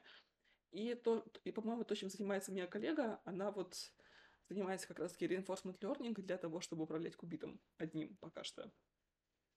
Тут скорее наоборот. Тут, тут получается, RL применяется, чтобы управлять кубитами, а не алгоритмы RL э, гоняются на кубитах. Я вот и говорю, что первая часть моего ответа, она была посвящена тому, что mm. гоняться оно может, если есть задача для конкретного типа солвера квантового. И тогда мы подкручиваем это солвер и решаем. Если мы хотим array применять к квантам, то вот пример с кубитом. Кстати, сейчас Rail практически везде вот таким образом применяют. Даже я писала пост как раз Dale Stories тоже про то, как применяется Rail для построения новой геометрической архитектуры новых mm-hmm. процессоров. То есть это вот как раз одна из, эм, да, да, да. один из способов заставить закон Мурда все еще работать. Ну, то, что ты говоришь про создание неоптимальной как бы геометрической структуры, это обычно как раз-таки э, оптимизация на манифолде еще помогает очень хорошо. Сейчас я предлагаю тогда перейти к второй части нашего подкаста. Это про да, стартап. Стартапы. А то как раз времени прошло уже достаточно. Достаточно много, да. Вот. Мы сегодня еще хотим поговорить про стартап. Тут у нас вот, как мы выяснили, Полина занимается... Во-первых, она учится в аспирантуре в, на физтехе, mm-hmm. где занимается квантовым вычислением и пишет про это диссертацию. Во-вторых, очень много про это читает и знает. В-третьих, она работает в Сбербанке. С кем-то там работает. Выигрывает гранты, да. Периодически гранты выигрывает. А еще у нее есть стартап. И вот сейчас мы поговорим про вот эту вот часть, а еще у нее есть стартап. Иногда я думаю, что я слишком много всего на себя беру и делаю, но оказывается, что вот. я не выиграла в этом. Вот. Гла- главное потом, чтобы этот подкаст плавно не перешел в обсуждение, как бороться с выгоранием, и тогда все будет нормально. Ну, это мы на следующий раз поговорим. Да. Может, у меня, мне, мне тогда отдельный подкаст надо делать, как бороться с выгоранием, спрашивать у топовых экспертов, экспертов по этому да, поводу. Да, и... очень, очень большая нагрузка в Москве, на самом деле, если вот... Может быть, мне что-нибудь поможет. Правда, делать еще один подкаст с выгоранием бороться явно не поможет. Ладно, это да, уже... Ой, ой, ой, это... Погнали про стартапы. Расскажи тогда, пожалуйста, да. о чем твой стартап, да. как пришла идея. Да. И потом мы еще собирались поговорить про акселераторы, потому что да. стартап был в преакселераторе. Да. Про то, чем отличие акселераторов от преакселераторов, и почему преакселератор это очень круто, э, хотя многие Я считают, что да, это да, да, да, да. В общем, Огоньская, на самом деле, тема, мне кажется, очень полезно будет послушать тем, кто собирается делать что-то вот э, в области своего бизнеса. Uh, у меня стартап, когда я начинаю про него рассказывать, все делают вот так, и типа, а, ну это же делается уже вот этим, а, это, это, это вот это как вот то. И мне приходится постоянно, знаешь, брать такую паузу и говорить, что да, но, да, но, да, но. Короче, у меня я стартап в области, сейчас такой будет квантовый скачок в бьюти-индустрии. Вот, то есть эм, мне пришла э, чуть больше года тому назад идея в голову. Это был очень тяжелый путь. Я шла из душа в спальню, и бесилась, что в очередной раз меня раздражает пенка для умывания, что какого черта она создает такую же пленку на лице, как там две пенки тому назад. И что почему до сих пор нет такой системы в мире, чтобы я вбила, вбила, захейтила, что, пожалуйста, такую пенку мне больше не рекомендовать, и чтобы я не тратила силы, время ресурсы на выбор, там, не знаю, средств, средств для умывания, которые потом я выкидываю. А, фу, полегчало аж, выговорилась. Так вот, Поначалу кажется, что это очень тривиальная идея, что очень многие уже делают какие-то рекомендательные системы, но когда ты погружаешься в эту индустрию, в этот бизнес, ты просто поражаешься тому, насколько разные задачи возникают, и какой большой э, сегмент вот этих проблем есть, и мы решаем очень конкретную задачу, очень, очень конкретную проблему, очень конкретную проблему, и у нас, на мой взгляд, довольно классно происходило развитие, то есть вот э, летом того года я э, come up with Э, Тебе пришла да, в голову да, да, да, спасибо. Мне, мне пришла в голову эта идея, а, и у меня как-то замечательные друзья с ФАПФА, мы с ними списались, я говорю, типа, ребята, вот такая идея, давайте погуглим. Мы такие, да не может быть, чтобы это еще никто не сделал, ну это же так очевидно, почему никто до сих пор не сделал рекомендательную систему косметики? И мы стали гуглить, и мы поняли, что действительно, ребят, мы живем в 21 веке, квантовые компьютеры, deep learning, AlphaFold, Никто до сих пор не сделал рекомендательную систему косметики. Как бы сказал один из моих внучерков, это... Возмущаюсь. Вот. И а, сначала у нас полгода был прям такой, я бы сказала, fundamental research, то есть мы изучали, во-первых, рынок, мы изучали спрос, потом у нас был прям такой технический research. Мы смотрели, а что вообще можно сделать, чтобы пользователям облегчить э, процесс поиска косметики. Кстати, мне вот очень интересно, если нас слушают девочки или мальчики, которые пользуются косметикой, пожалуйста, поставьте плюсики, кто тоже встречался с проблемой, что вы покупаете косметику, она не классная, вы от этого страдаете. Мне очень интересно посмотреть, кто с этим тоже сталкивался. Вот. Эм, мы полгода делали research, потом мы э, сколлаборировали с очень, классной дерма... э, с очень классными дерматологами, которые нам помогли добрать ту часть знаний, которой у нас не хватало. И в итоге мы... М- сейчас, сейчас я немножко опишу, какую проблему мы решаем. Вот, например, сейчас многие из вас скажут, а, OpenFace, они же делают персонализированные сыворотки. Действительно, суть в чем? Вот примерно 2-3 года тому назад начался невероятный бум косметики, ее стали производить все. Во-первых, а, стала очень популярна корейская косметика, у которой, у которой довольно высокое качество. Во-вторых, все блогеры поняли, что мы можем делать косметику, потому что это еще один там вид рекламы, маркетинга, заработка. Но, но, но как вы понимаете, количество комбинаций, которые могут использоваться в баночках, оно все-таки ограничено. И получается, что люди постоянно вынуждены делать выбор, и далеко не у каждого есть время, чтобы получить образование химика-дерматолога и разбираться в составах, чтобы точно покупать то, что ему нравится. Ну или то, что ему поможет. Да, да, да. Или то, что ему поможет. И более того, я как, я как человек, у которого комбинированная в жирность, чувствительная, гипераллергенная, проблемная кожа с прикольной генетикой, я просто задолбалась. Я выкидывала половину косметики, которую я покупала. И это очень большая, ну, даже финансовая нагрузка, что ты покупаешь какую-то классную косметику, там, не знаю, швейцарскую. У тебя она вызывает э, реакцию не очень приятную, и потом приходится это ну, лечить. Если совсем, то каждая косметика, она под, под свою проблему лечит да, кожу. То есть, да. если у тебя вызывает аллергия какая-то косметика, ты еще не знаешь, что она плохая. Да, все верно. И а, ну, я просто я просто имею в виду подчеркнула вот этот ну, проблема курьез, есть, да. да. То есть есть, есть вот этот курьез, что вам кажется, что вы покупаете что если вы покупаете косметику какой-то одной классной фирмы, то вся косметика должна быть классной. Нет, так не работает. У каждого там десятки особенностей кожи, и нужно подбирать именно, именно под особенности этой кожи. А, вот. Причем меня раздражало, что я не могла нигде отзыв оставить, чтобы мне как-то шла накопительная, накопительная рекомендательная система. В итоге мы поняли следующее, что если делать а, персонализированную косметику, да, hyper personalized, овер персонализированная, то там очень дорогая ошибка. Например, люди, которые делают, не знаю, там, персонализированные крема, они могут посмотреть на меня и сказать, что, ага, есть акне, бахаем ретинол, решаем проблему. На самом деле, ретинол, ретинол мне, мне забьет поры и будет вообще не классно. И я как э, клиент больше никогда не вернусь к этой фирме, которая производит крема.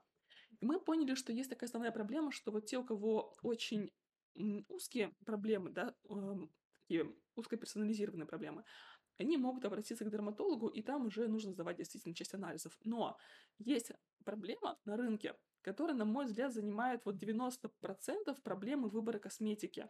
А именно, что вы просто не знаете, какие комбинации ингредиентов хотя бы в начале состава, то есть э, с самой большой концентрацией, вам подходят.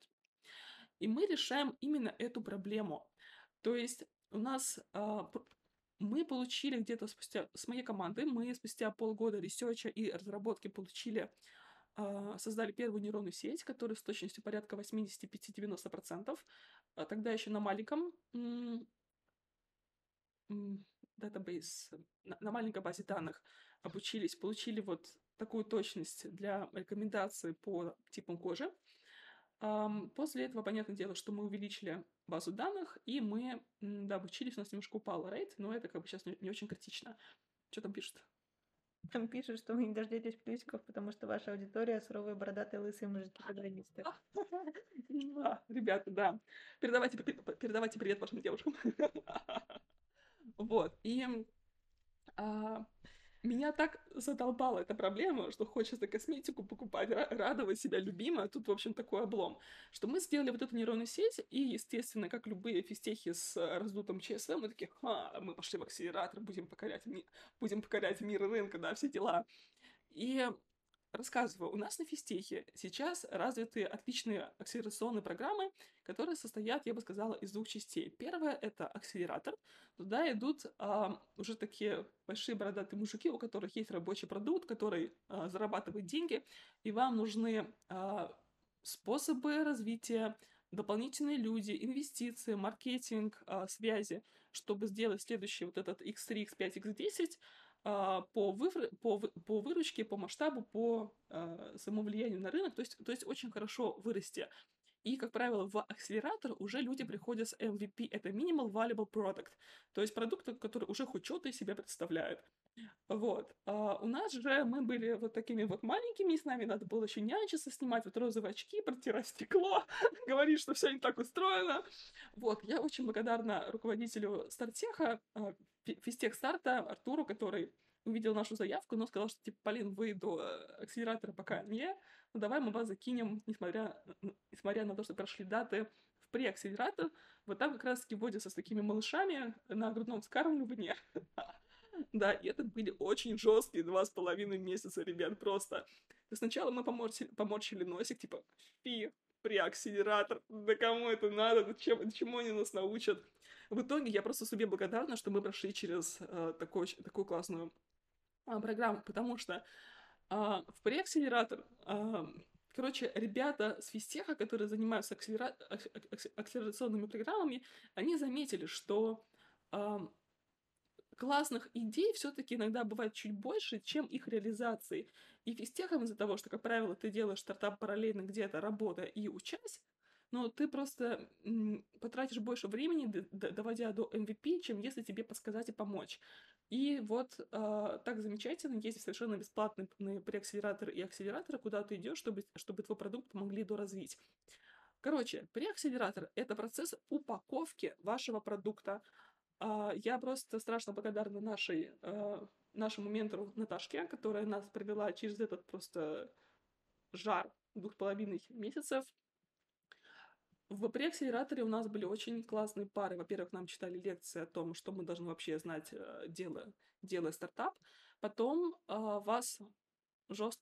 вас жестко так пинают, чтобы вы провели наконец-таки грамотный каздев, а каздев еще нужно смочь составить.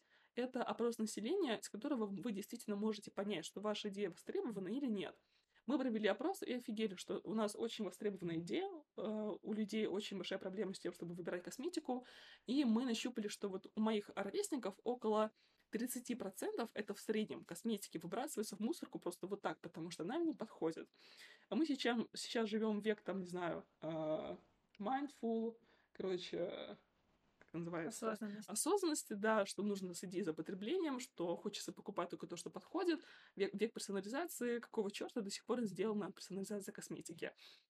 И вот. И мы подтвердили гипотезу, что наш продукт нужен.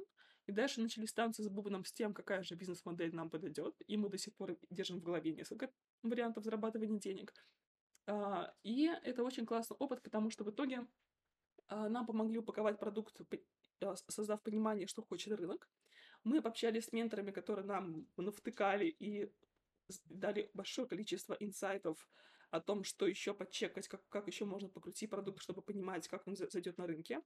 Uh, нам дали контакты некоторых больших магазинов в косметике, с которыми мы сейчас контачим и обсуждаем вообще, можно ли сделать пилот или нет.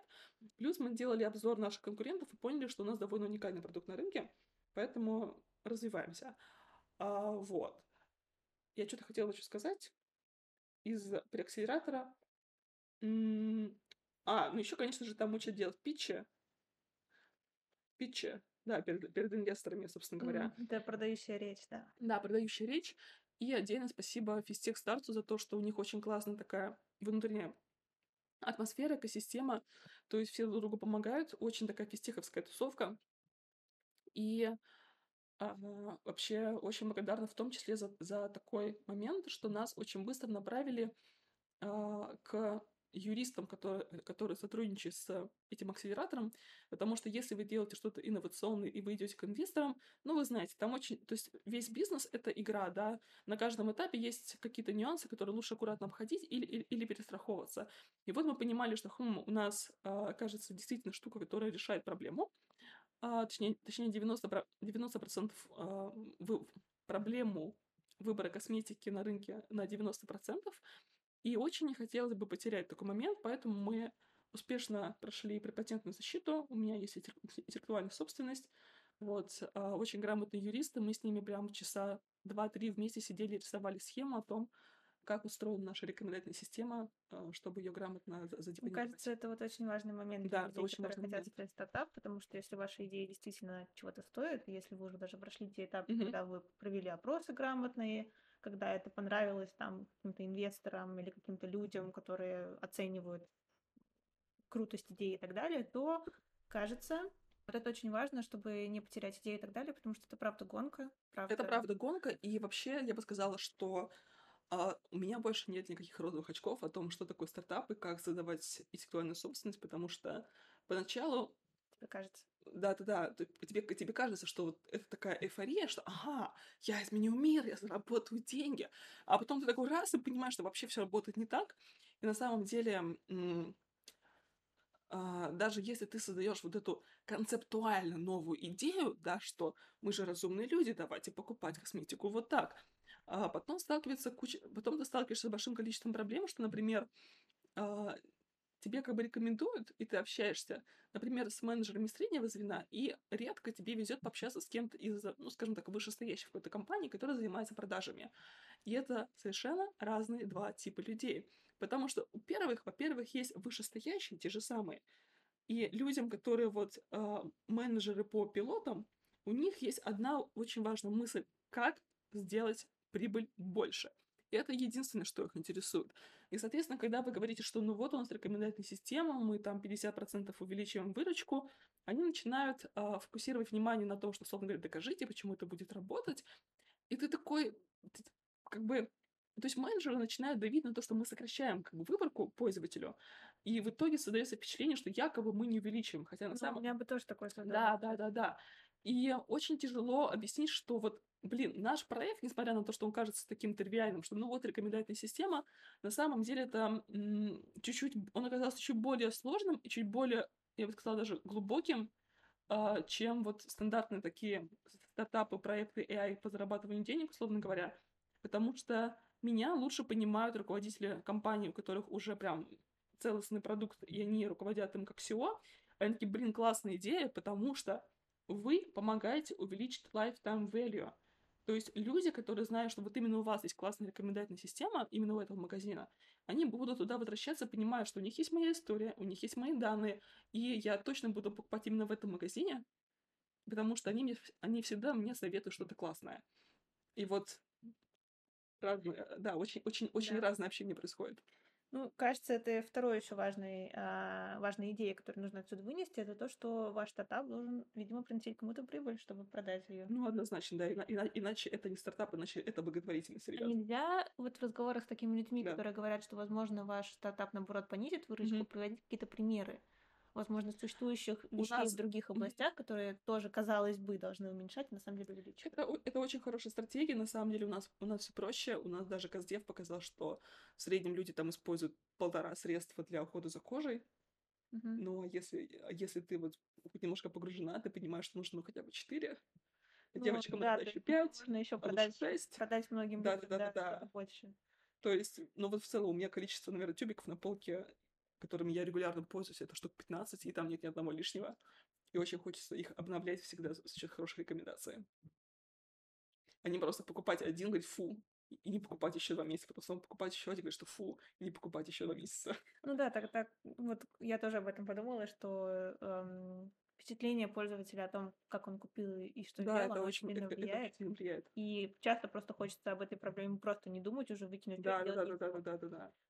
А, ну, крутой стартап. Тут, правда, вопрос еще, который меня тоже интересует, mm-hmm. наверное. А как предполагается, собственно, подбирать это по фото кожи или как? О, отличный вопрос? вопрос, отличный вопрос. Давайте я начну с контрпримера, как, наверное, не нужно делать, чтобы было понятно, как нам кажется, нужно делать. Просто если я начинаю с первого, народ начинает докидывать вопросы, приходится тратить больше времени, чтобы объяснить, почему так не работает. А, есть очень модное решение — это рекомендовать средства по компьютер vision, да, то есть э, по фотографии кожи.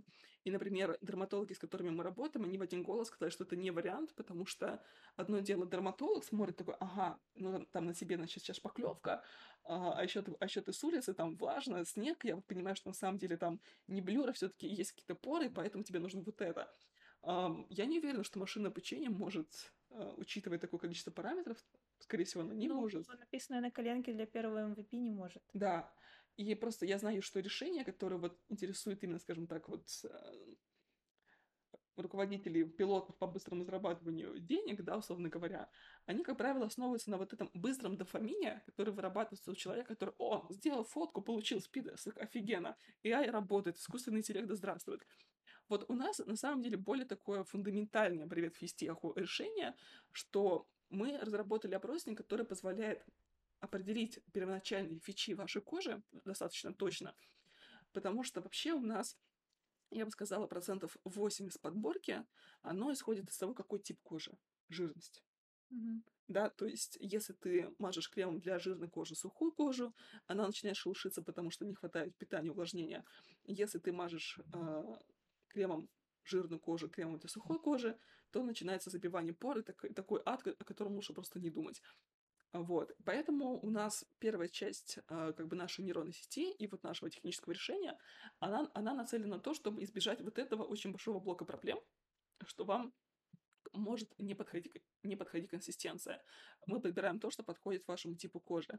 А дальше, дальше, э, следующая часть решения, она основывалась на моей личной боли, что я пробовала три тюбика, на которых написано комбинированная, чувствительная, проблемная, гипераллергенная кожа. Думаю, о, прям для меня ребята сделали. Я наношу на лицо, и меня обсыпает щеки прям жестко. Я не могла понять, что ну вот у меня три тюбика, на которых написано все мои типы кожи, что идет не так. И в итоге только когда я показала дерматологу, она профессиональным взглядом прочитала все возможные нюансы состава, она мне объяснила, что, блин, с моим типом кожи у меня в составе не должно быть больше, чем 1-2 экстракта, иначе это вызывает высыпание. А еще у меня аллергия, всем привет, на масло чайного дерева, которое часто используется для лечения проблем. Mm. Вот. И поэтому у нас рекомендательная система, она, скажем так, сначала как бы, как бы вы проходите не отсев, как это сказать, ну, первый ну, уровень кластеризации, да, потом уже идет персонализация. Ну, кажется, тут тут просто очень много нюансов, и Да, это еще да. единственная такая сфера, которая связана со здоровьем. И это немножко страшно. Это не страшно, потому что мы не работаем с медицинскими какими-то пилингами, да, то есть мы не рекомендуем что-то, что может вас Мгм. а, точно damage. Мне кажется, нужна какая-то плашка, которая э, скажет, что типа лучше всего пойдите к дерматологу. Да, да, да, да, да.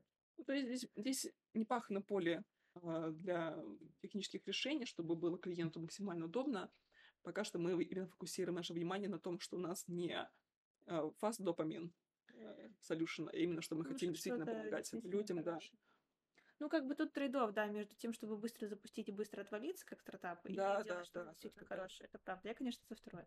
Э, А какие у тебя планы тогда по дальнейшему развитию этого стартапа? Что вы собираетесь делать? Сейчас мы- Когда выйти на рынок, чтобы наши Когда слушатели смогли воспользоваться, не тратили деньги Я- на ненужную косметику? Во-первых, во-первых, прямо сейчас вы можете немножко поиграться. У нас запущен той модел на сайте beautyguard.ai.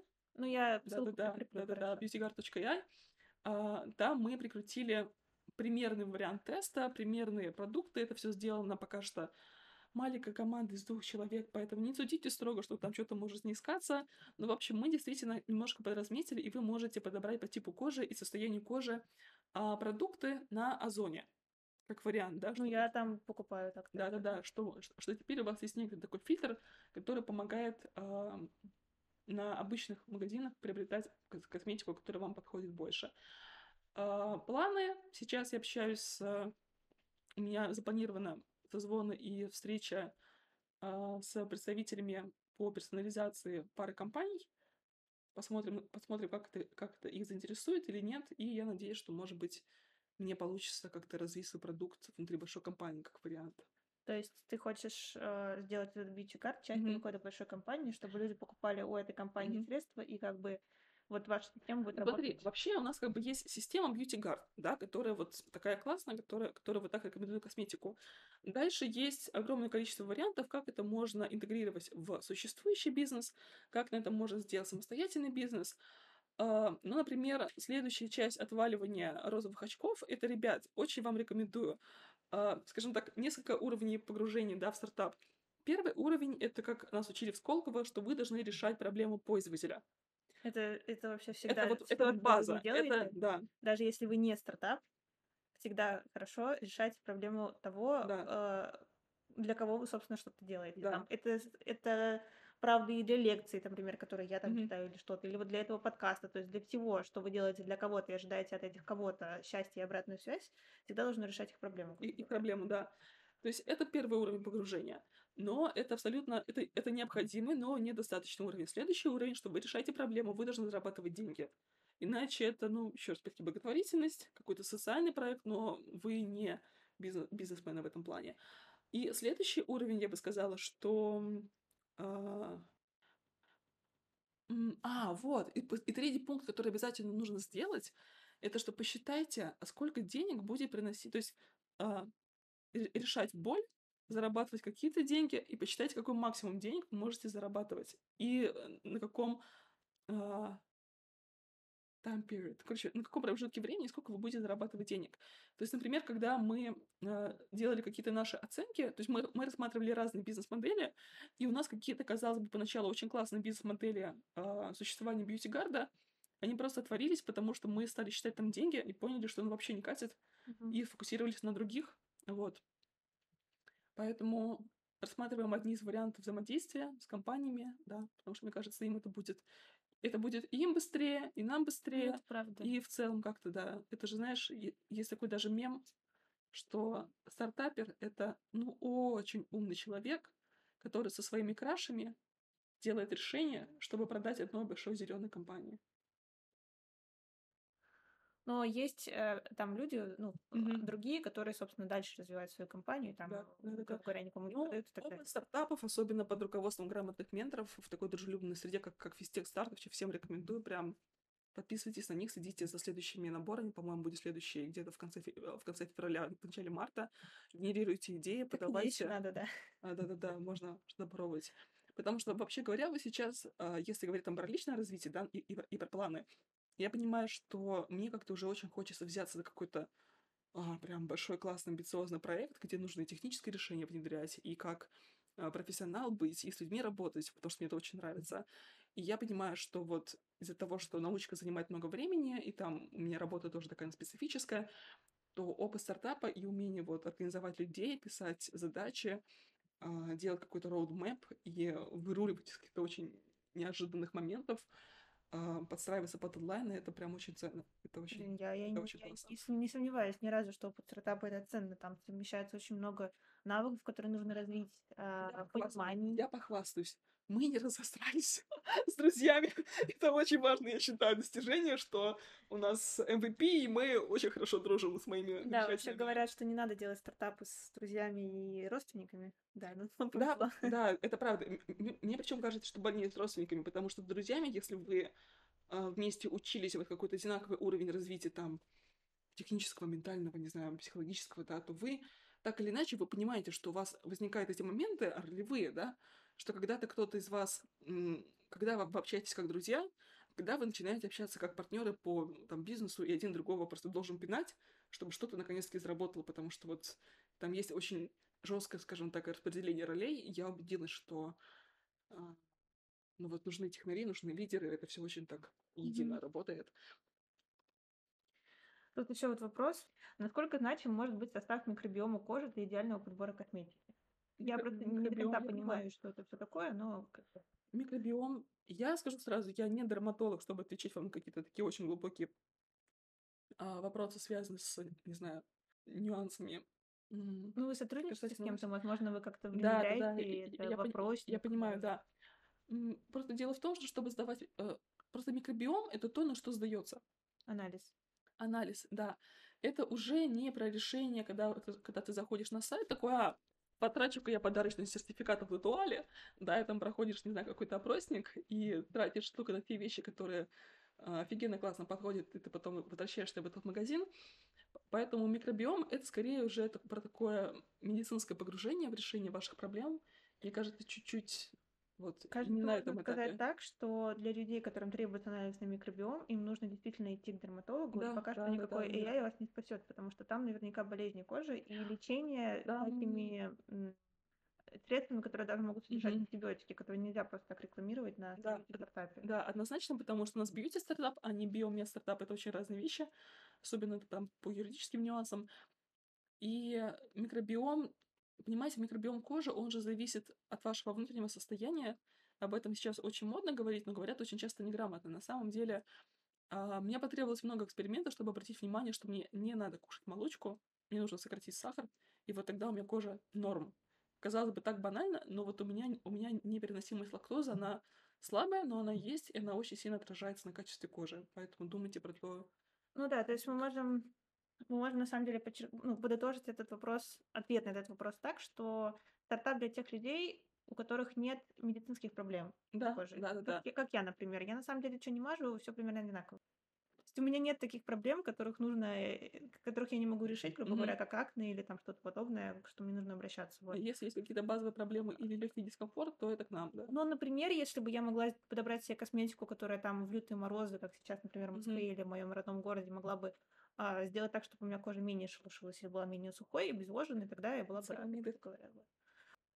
Так, тут еще раз просят повторить, что да. за набор будет в физтехе в феврале. Это, наверное, физтех старт, да? Да, да, да. Я имею в виду, что это будет набор в преакселерационную программу. У ребят очень классно, у физтех старта две программы, еще раз, да, это преакселератор для самых маленьких и самых дерзких. А, он проходит, на самом деле, по-моему, одновременно с акселератором, то есть это обычно два, два с половиной, три месяца весна-осень.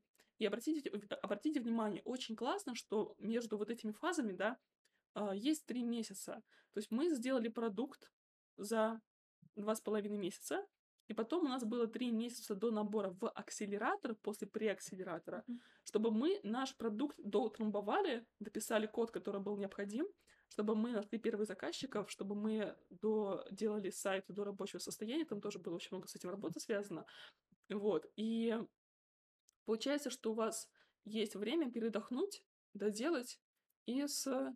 Дальше можно податься в акселератор. Да, да в акселератор с новыми силами.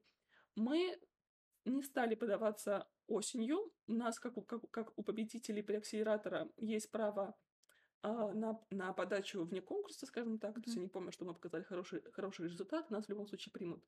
Мы думали про весну, но сейчас из-за того, что мы вот стали прощупывать рынок, стали думать про возможность интеграции с большими компаниями, то возможно, что сама необходимость акселератора, она, она встанет под вопросом. Возможно, мы просто очень хорошо интегрируем наш продукт.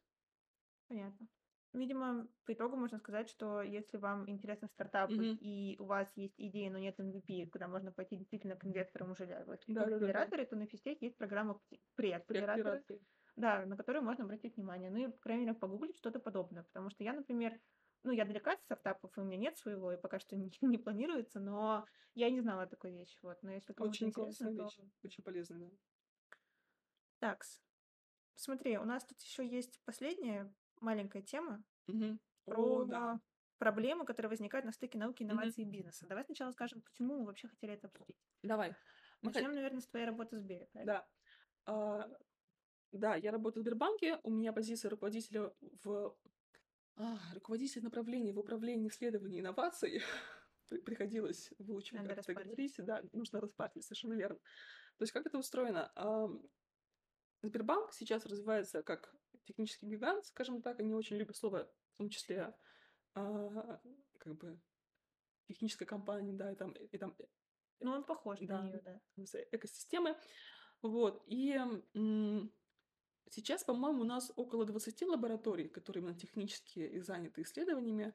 Вот, там делаются достаточно классные, интересные штуки. Может быть, кто-то из вас уже слышал про Сбер Devices. У них тоже очень интересные решения да, появляются. Да, все уже слышали. Вот. И когда ты смотришь на вот эти лаборатории, ты как технарь хорошо знаешь, насколько ты с головой уходишь в свою задачу, и не всегда есть время сориентироваться, на что новое обратить внимание. Да блин, я даже как технарь, и который сейчас, например, вот ведет канал или mm-hmm. делает какие-то лекции или пишет статьи, ну, по крайней мере, начинаю писать mm-hmm. такие, как на Хабр, мне просто страшно подумать, не то, что страшно подумать, а страшно иногда просто своего окна в мир смотреть, потому да, что там, блин, да, да, да, да, что происходит. по три очень классные статьи. Я не помню, чтобы такого было раньше. Да, Этой то. осенью это вообще просто жесть. Просто... То кто-то сегментацию сильно улучшил, то кто-то РЛ какой-то прикрутил, вот э, этот нерв какой-то крутой. Сейчас mm-hmm. уже вообще вместо нерфа еще что-то круче сделали, короче, это жесть. Ладно, если откинуть 20% статей, которые врут или там mm-hmm. какие-то, ну, или которые звучат лучше, чем mm-hmm. есть на самом деле, там, например, на каком-то цифаре, я не знаю, свои эти протестировали только и все, вот, то все равно останется очень много, но не было никогда такого. И не понимаешь, как за этим всем успеть, хотя хочется, потому что вот. часто какие-то инновации и идеи в твоей работе, они возникают на стыке разных областей. Они на стыке, да. да, и возникает проблема менеджмента. То есть ты большая компания, у тебя есть офигенный Таня Гайнцевы, который фигачит и джобывает в, разных, в разном направлении. И ты понимаешь, что вот Таня Гайнцевы, они как хорошие ученые, они генерируют идеи на, на смежных стыках, да, и всем этим нужно как-то управлять в единое русло. Ну, интересам компании соответствует, да, чтобы никто не ушел да. куда-то сильно далеко, наверное, да. Да, и эм, тут действительно встает вот этот вопрос о том, что когда нужно сильно соответствовать интересам компании, а когда нужно дать свободу человеку, потому что это может быть фундаментальный research, который выстрелит. И, условно говоря, вот в Сбербанке есть вот, это, вот эта такая прослойка подушка безопасности, это наш отдел управления инновациями. Это люди, мы постоянно занимаемся обзором новых каких-то направлений, новостей, стараемся ориентироваться в происходящем, чтобы грамотно развивать исследования и коммуницировать с людьми, которые работают в лабораториях. Там есть, скажем так, и другие задачи. Я вот очень рада, что мне...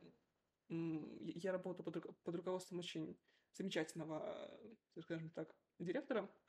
Вот. И мне очень нравится, что мне помогают не, не распыляться. То есть вот у меня основное направление, мой трек, это все-таки квантовые вычисления, квантовые компьютеры, потому что если бы я была вынуждена заниматься обзором еще на какие-то вот другие вещи, машинкой или чем-то еще, мне было бы прям очень тяжко.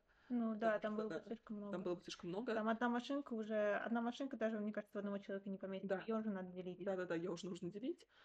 И вот, поэтому, э, поэтому вот этот вот пункт, он у нас возник э, на основе моего опыта работы как вот такой, я бы сказала, технический консалтинг, научный консалтинг в Сбербанке, плюс работа в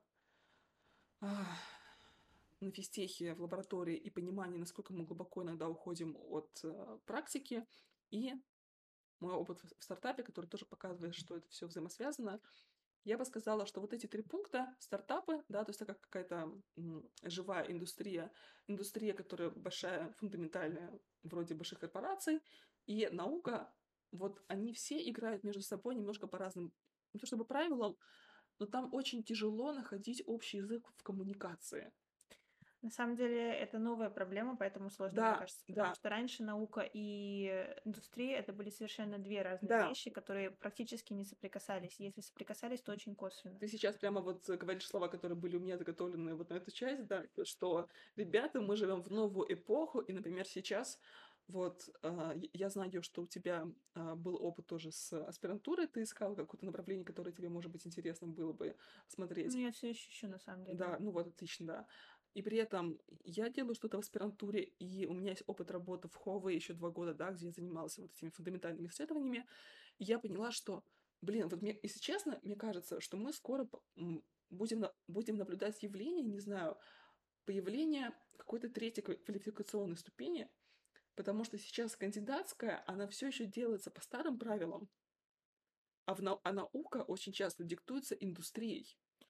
Тут есть еще такая тема новая же. Мгм. А, Ты можешь стать кандидатом не математических наук, а технических. Мгм. Но при этом машинное обучение и вот чем ты занимаешься, это все еще не технические науки, это все Мгм. еще математические, прикладная математика, Да, да, да, да, говоря. вот. да. Может быть, как раз вот этот вот направление, Мгм. там, кандидат технических наук, это как раз вот что-то больше на стыке. Ну, это такой момент, на самом деле, там есть и, и, и другой вариант, и другой вариант кандидата технических, тех- технических наук. Но смысл в том, что мы живем в новое время, когда индустрия и наука очень тесно связаны, потому что индустрии становятся нужны настолько сложные технические решения, что им можно посвящать отдельные лаборатории в вузах. Они Да, посвящаются. да, им, именно, именно они и посвящаются. Например, вот как раз мой опыт в аспирантуре, это Мгм. была лаборатория вышки, которая занималась а, ну, диплернингом, грубо говоря, посвященным физике. Мгм. А, и они сотрудничали с ЦЕРНом. Классно, Отдельная да. лаборатория в универе, и не в одном, там еще и другие есть, с Мгм. которыми сотрудничают, которые сотрудничают с такими вещами, как ЦЕРН, которые тоже, конечно, научные, но очень прикладные научные. Типа, они Мгм. реально гоняют просто в своем ЦЕРНе. Они просто сидят там. Вот. Это как я спрашивала у одного из своих преподавателей, что скажите, пожалуйста, чем современной физики занимаются? Полина, чай пьют. Ну да, примерно. Пьют чай, пока у них Да, э, не пока что-то гоняется, считается, Да. да, действительно. Так что вот, мы живем в новое время, где взаимодействие между индустрией и наукой стало очень явным, и стартапы здесь, я бы сказала, выполняют, ну, прям функцию посредника, что появляется что-то очень новое, а, люди соображают, какую проблему это, это техническое решение может а, решить принести на миру, рынке, да. да. Какую пользу принести. Да, и сейчас из-за того, что время все-таки монополий, скажем так, больших компаний, многие стартапы им тяжело выродиться в самостоятельную компанию, и очень часто действительно становится выгоднее, не знаю, интегрироваться в уже существующее. Интересно, к чему это приведет, потому что не может так продолжаться постоянно. Ну, там уже, я опять же читала статьи, там MIT Мгм. Technology Review или чего-то, ну и я согласна, собственно, с этими выводами, что эти монополии неплохо влияют, на самом Они деле, потому влияют, что, да. во-первых, получается, что практически весь research, там 99% research а в мире направлены именно туда, куда надо этим монополиям, а это не, не все подряд, Мгм. грубо говоря. Например, та же экология занимает очень малый процент этого. Только для того, чтобы показать, что ты как бы э, переживаешь о ней, а сильно много на это тратить все равно не будем. Мы вот экологией это там- занимаемся в нашем стартапе. Ну, да, все, что про осознанность, но про экологию на самом деле тоже. И еще плохо, потому что для AI, например, исследований сейчас нужны огромные кластеры, процессоры, которые стоят дорого и которые, кстати, вредят экологии. Мгм. Вот. И не все могут себе это позволить, а точнее, почти никто не может себе это позволить. Ну, то есть, например, э, стартап какой-нибудь или там какая-нибудь отдельная лаборатория по NLP уже сейчас кажется невозможной, потому что, чтобы натренировать КПТ-3 или что-то Мгм. подобное, Нужно просто много дни, денег. дни на кучу кластеров, которые еще и ломаются, то есть куча, Да, куча, да, да, куча да, да. денег нужна, да, это правда. И вот, это вот проблема, и на них уже обращают внимание, поэтому наверняка что-то что должно И не измениться. совсем понятно, что как решать, как пере- перераспределять, потому что Действительно, если мы решаем проблему только больших компаний, то у нас остается куча других проблем, которые мы равнодушно забиваем, они на самом деле, на самом деле не менее важны, тоже такие человеческие проблемы, да, и в то же время то только большие компании есть возможность поддерживать и, и обеспечивать ресурсами лаборатории, которые занимаются. Ну, я уже несколько раз, мне кажется, это говорила mm-hmm. э, в многих местах, что вот это одна из причин, почему research лаборатории, они есть либо только у вузов, либо у больших компаний, причем у вузов они такие, что там с ресурсами все тоже очень плохо. Вот. И это не только в российских вузах так. Да. То есть, если ты идешь какой-нибудь PhD, какой-нибудь вуз, у тебя есть кластер, возможно, но он очень сильно загружен, он не самый новый, и в нем ГПУшек мало, грубо говоря. Вот, поэтому э, research могут себе позволить только большие компании. Такие вот дела, это правда. Так вот, к чему это все? Тому, что ты вот работаешь как раз в той прослойке, да. которая помогает бизнесу, как эксперт, да, да, например, да. понять, в какую Куда сторону двигаться. смотреть, в какую сторону направлять research, мгм. стоит ли его направлять или стоит отдать, там, я не знаю, им подумать самостоятельно mm-hmm. и добиться чего-то. И я вот не знаю, я, я понимаю, конечно, что ты говоришь, но mm-hmm. я все равно не до конца понимаю, что ты каждый день делаешь. Ну, во-первых, то, что я каждый день делаю, это все-таки немножко такая история, история NDA, да? Ну, да, не настолько. Да. Если, то есть, я, опять-таки, там есть разные задачи. Одна из задач, которая сейчас хорошо озвучила Таня, да, это что мы хотим понимать, куда двигаться большой компании. А вторая часть, над которой я тружусь, это касательно моей специфики, что мы как бы что умные люди, они поняли, что, кажется, следующая волна инноваций, связанных с квантовыми вычислениями, она будет интегрироваться не так просто, как вы это могли понять там с первой части нашего подкаста, что очень необычные, очень необычные технологии, очень нестандартные решения, и нужно быть готовыми, и большим компаниям нужно быть готовыми принять на себя удар, скажем так, а, новых технологий квантовых, и интегрировать их достаточно быстро, оперативно, с наименьшими тратами. И я вот сижу, занимаюсь этой аналитикой, как это сделать. Очень интересно, очень, очень, очень... Эм... Какие слова обычно? Ну, это как бы очень такая креативная задача.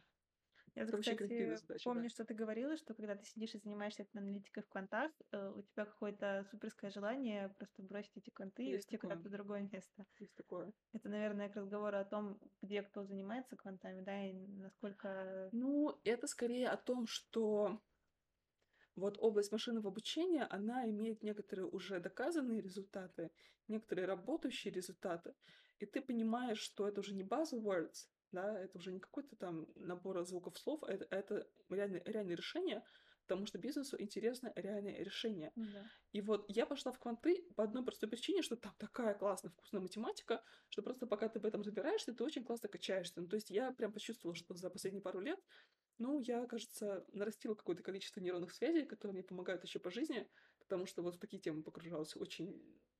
Соображала курсы, короче говоря. Вот. И то есть я наслаждаюсь этой красивой математикой, придумываю решения, а, радуюсь, что там получается что-то оптимизировать, сократить, а потом я читаю реальные результаты как бы вообще по миру, и я понимаю, что, во-первых, я, то, что я сделала, это капля в море, которая э, до сих пор не реализуется на квантовом процессоре, да. Плюс я вижу, что, как сказать, сейчас есть квантовые стартапы. И когда появляются в какой-то области стартапы, кажется, область подогревается, как это было с машинкой, да, что в 2000 по-моему, в 2015 году стали появляться первые такие стартапы, которые имеют именно AI-решения, uh-huh. и все таки ага, значит, машинка точно работает, раз люди что-то на этом делают.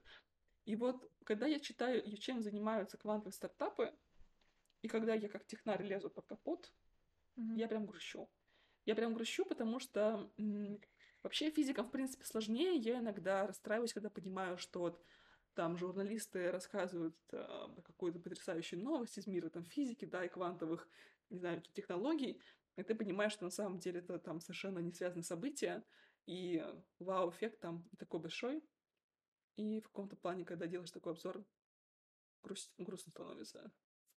Полина, ты на самом деле просто мало смотрела в стартапы AI. Там под капотом тоже так же все просто. Ты сначала ожидаешь, что это что-то вау, но mm. всегда, когда люди продают, они стараются сделать это вау-эффектом. Всегда ты видишь больше вау, чем оно есть на самом деле. Тут просто вопрос в том, насколько несовершенна технология, а в том, насколько база рабочая. Ну, Вообще говоря, многие стартапы AI, которые действуют в каких-то конкретных областях, э, я могу сказать, что база у них тоже не работает. А, я поняла, о чем ты. Например, э, Я поняла, как, какие примеры ты можешь говорить. у AI есть очень много недостатков, которые сейчас не умеют решать вообще. Я вижу эту грусть и боль в глазах. Это, прям такая, «А». это неинтерпретируемость, это privacy, это большие проблемы. Это м, bias. Bias. О, да, Это, bias. да, Ой-ой-ой, какая-то такая хрупкая тема это вообще. неробастность совершенная. То есть Да-да-да. там adversarial атаки, все вот этим связано. И если ты посмотришь в любую область, где пытаются делать AI-решение, что для, для чего-то, где требуется вот одно из Мгм. этих четырех, то как бы ничего сейчас нельзя сделать. Либо кто-то придумал что-то гениальное, что вот никто в мире не знает, запатентовал и сделал стартап, либо, либо это просто какой-то, ну, попытка привлечь внимание, грубо говоря, попытка что-то сделать, не понимая на самом деле фундаментальных проблем. Ну, мне Понятно. так кажется. Так что AI, да, он, конечно, им что-то можно делать, я не спорю, много чего можно делать, но не все, опять же. Мгм. И не все AI-стартапы, которые ты видишь, они такие, типа, хорошие. То есть половина из них такая же, как у тебя в квантах. И на самом деле просто ты более погрузилась в свою область, мне кажется, и чем больше погружаешься, тем больше понимаешь, насколько там все просто, банально, и, ну, как бы, и Да, какие да, проблемы да, да. фундаментальные стоят, которые, кажется, невозможно решить.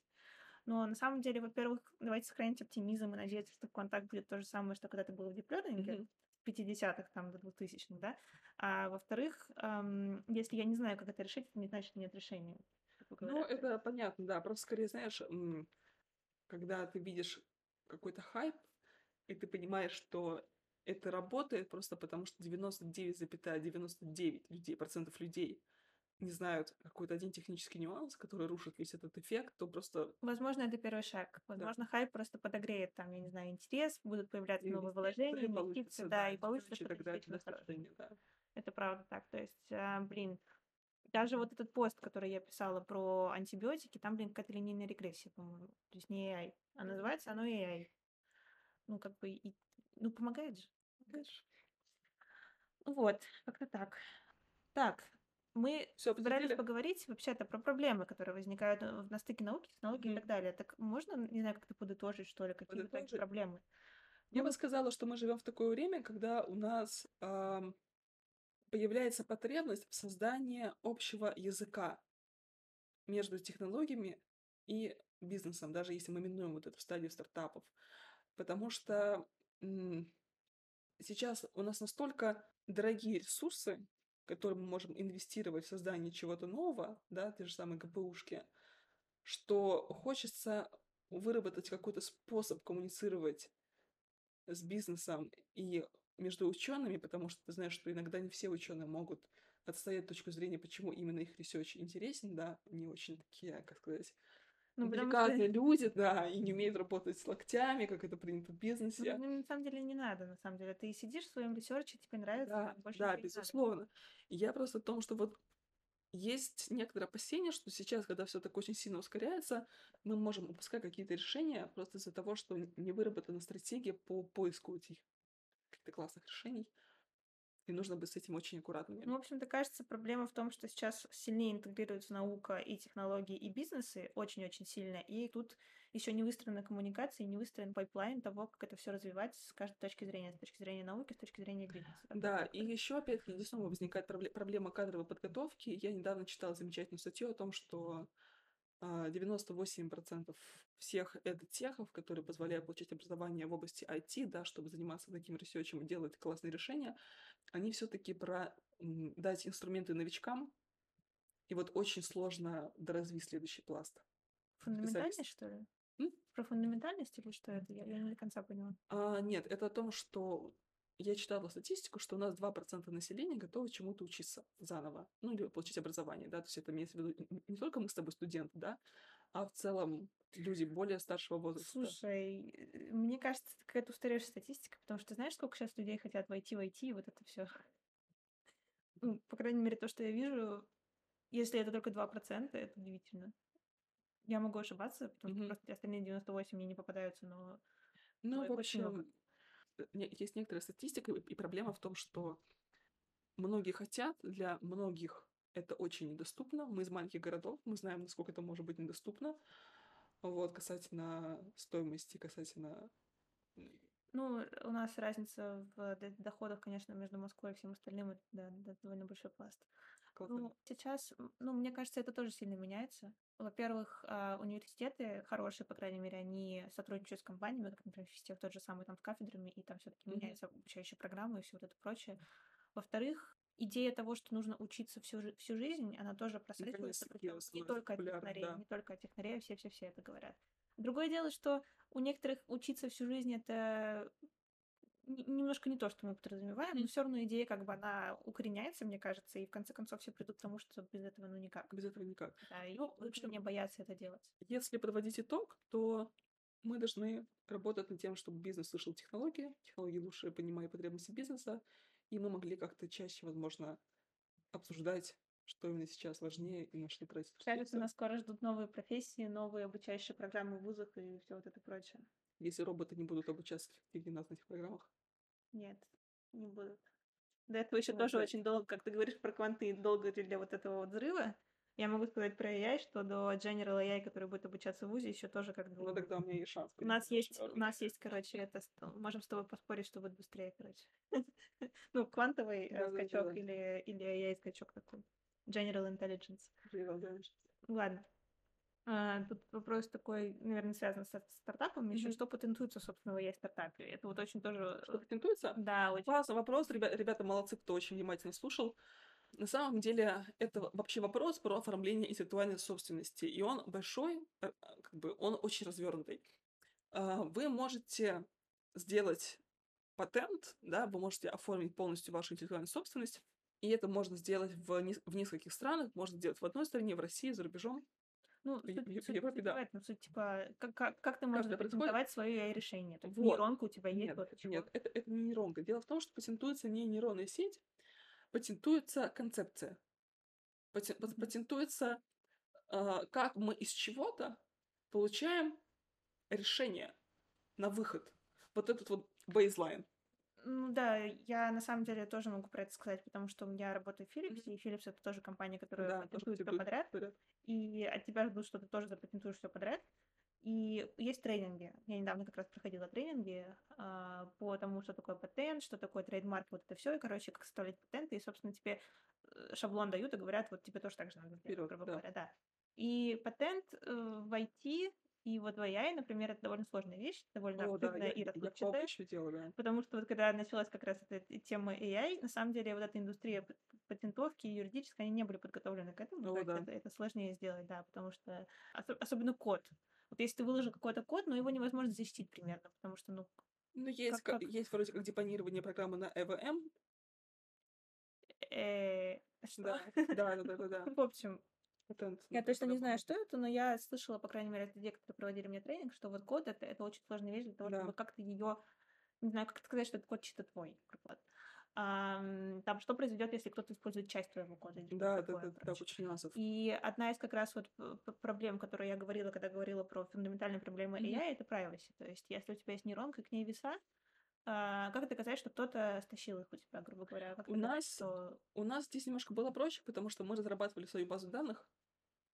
То есть у нас был отдельный труд, посвященный тому, что у нас есть база данных, которая позволяет а, эти самые веса и очень быстро интегрироваться в бизнес, и вот это ценно. Именно Но на самом деле здесь вообще вопрос вот про патенты, он вообще не про это, это, это отдельный патент, это действительно, как ты сказала, это вот pipeline. То есть, грубо говоря, в патенте вы описываете, что делает ваша штука, mm-hmm. что она получает на вход, какие у нее есть части, причем части вы описываете высокоуровнево, грубо говоря, вы да, можете да, сказать, да. что вот здесь есть какая-то нейронка. рисуете квадратик, добавляете стрелочку между ними. Да, вот, например, у вас есть, не знаю, косметика, и вы говорите, что input — это фотография кожи плюс ответы на вопрос. Да. Как вот Полина говорила, у них опросник там, да? А, это, это все заходит, например, фотография кожи находит нейронку, которую вы рисуете кружочком, говорите, что это CNN какая-то, какая неважно. А, опросник заходит в DNN, скажем, там Dance Neural Network какая-нибудь, или там FC, mm-hmm. FCNN. Вот, а, оттуда стрелочки рисуете, что это значит, потом конкатенируется как-то, и mm-hmm. проходит еще какой-нибудь DNN, и там э, выдаются какие-то конкретные пункты, там, грубо говоря, вектор из 10 там чисел. Да, вот, да. вот это есть патент. И все. Как бы и дальше кажется, что никто другой не может сделать систему, хоть как-то напоминающую вот это. То есть это очень обширный патент. Это очень обширный патент. Патент дает обширные права. То есть, то есть, э... то есть мы патентуем не нейронную сеть, мы патентуем способ решения. Вот, если говорить. Так хорошо, да, было сказано. Как-то так, да. Давай посмотрим, ничего ли мы не забыли.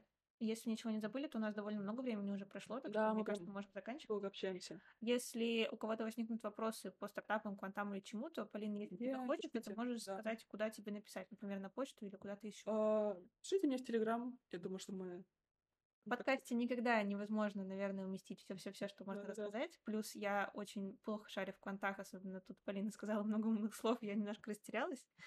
Поэтому, если действительно у вас есть какие-то вопросы, адресованные к Полине, пишите ей, а я выложу ссылку или адрес, куда mm-hmm. ей писать.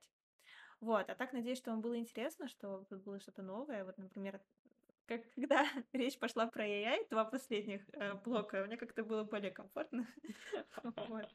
Более душевно. Не знаю, Полина, спасибо большое, что ты пришла, что рассказала. Да. Эта запись сохранится на Ютубе, во-первых. Во-вторых, я смонтирую ее и выложу на все наши э, площадки для подкастов. Яндекс Музыка, Google Музыка, Spotify, Apple Музыка и так далее. Вот, ставьте лайки, подписывайтесь на канал, подписывайтесь на Dale Stories, да, э, читайте. При...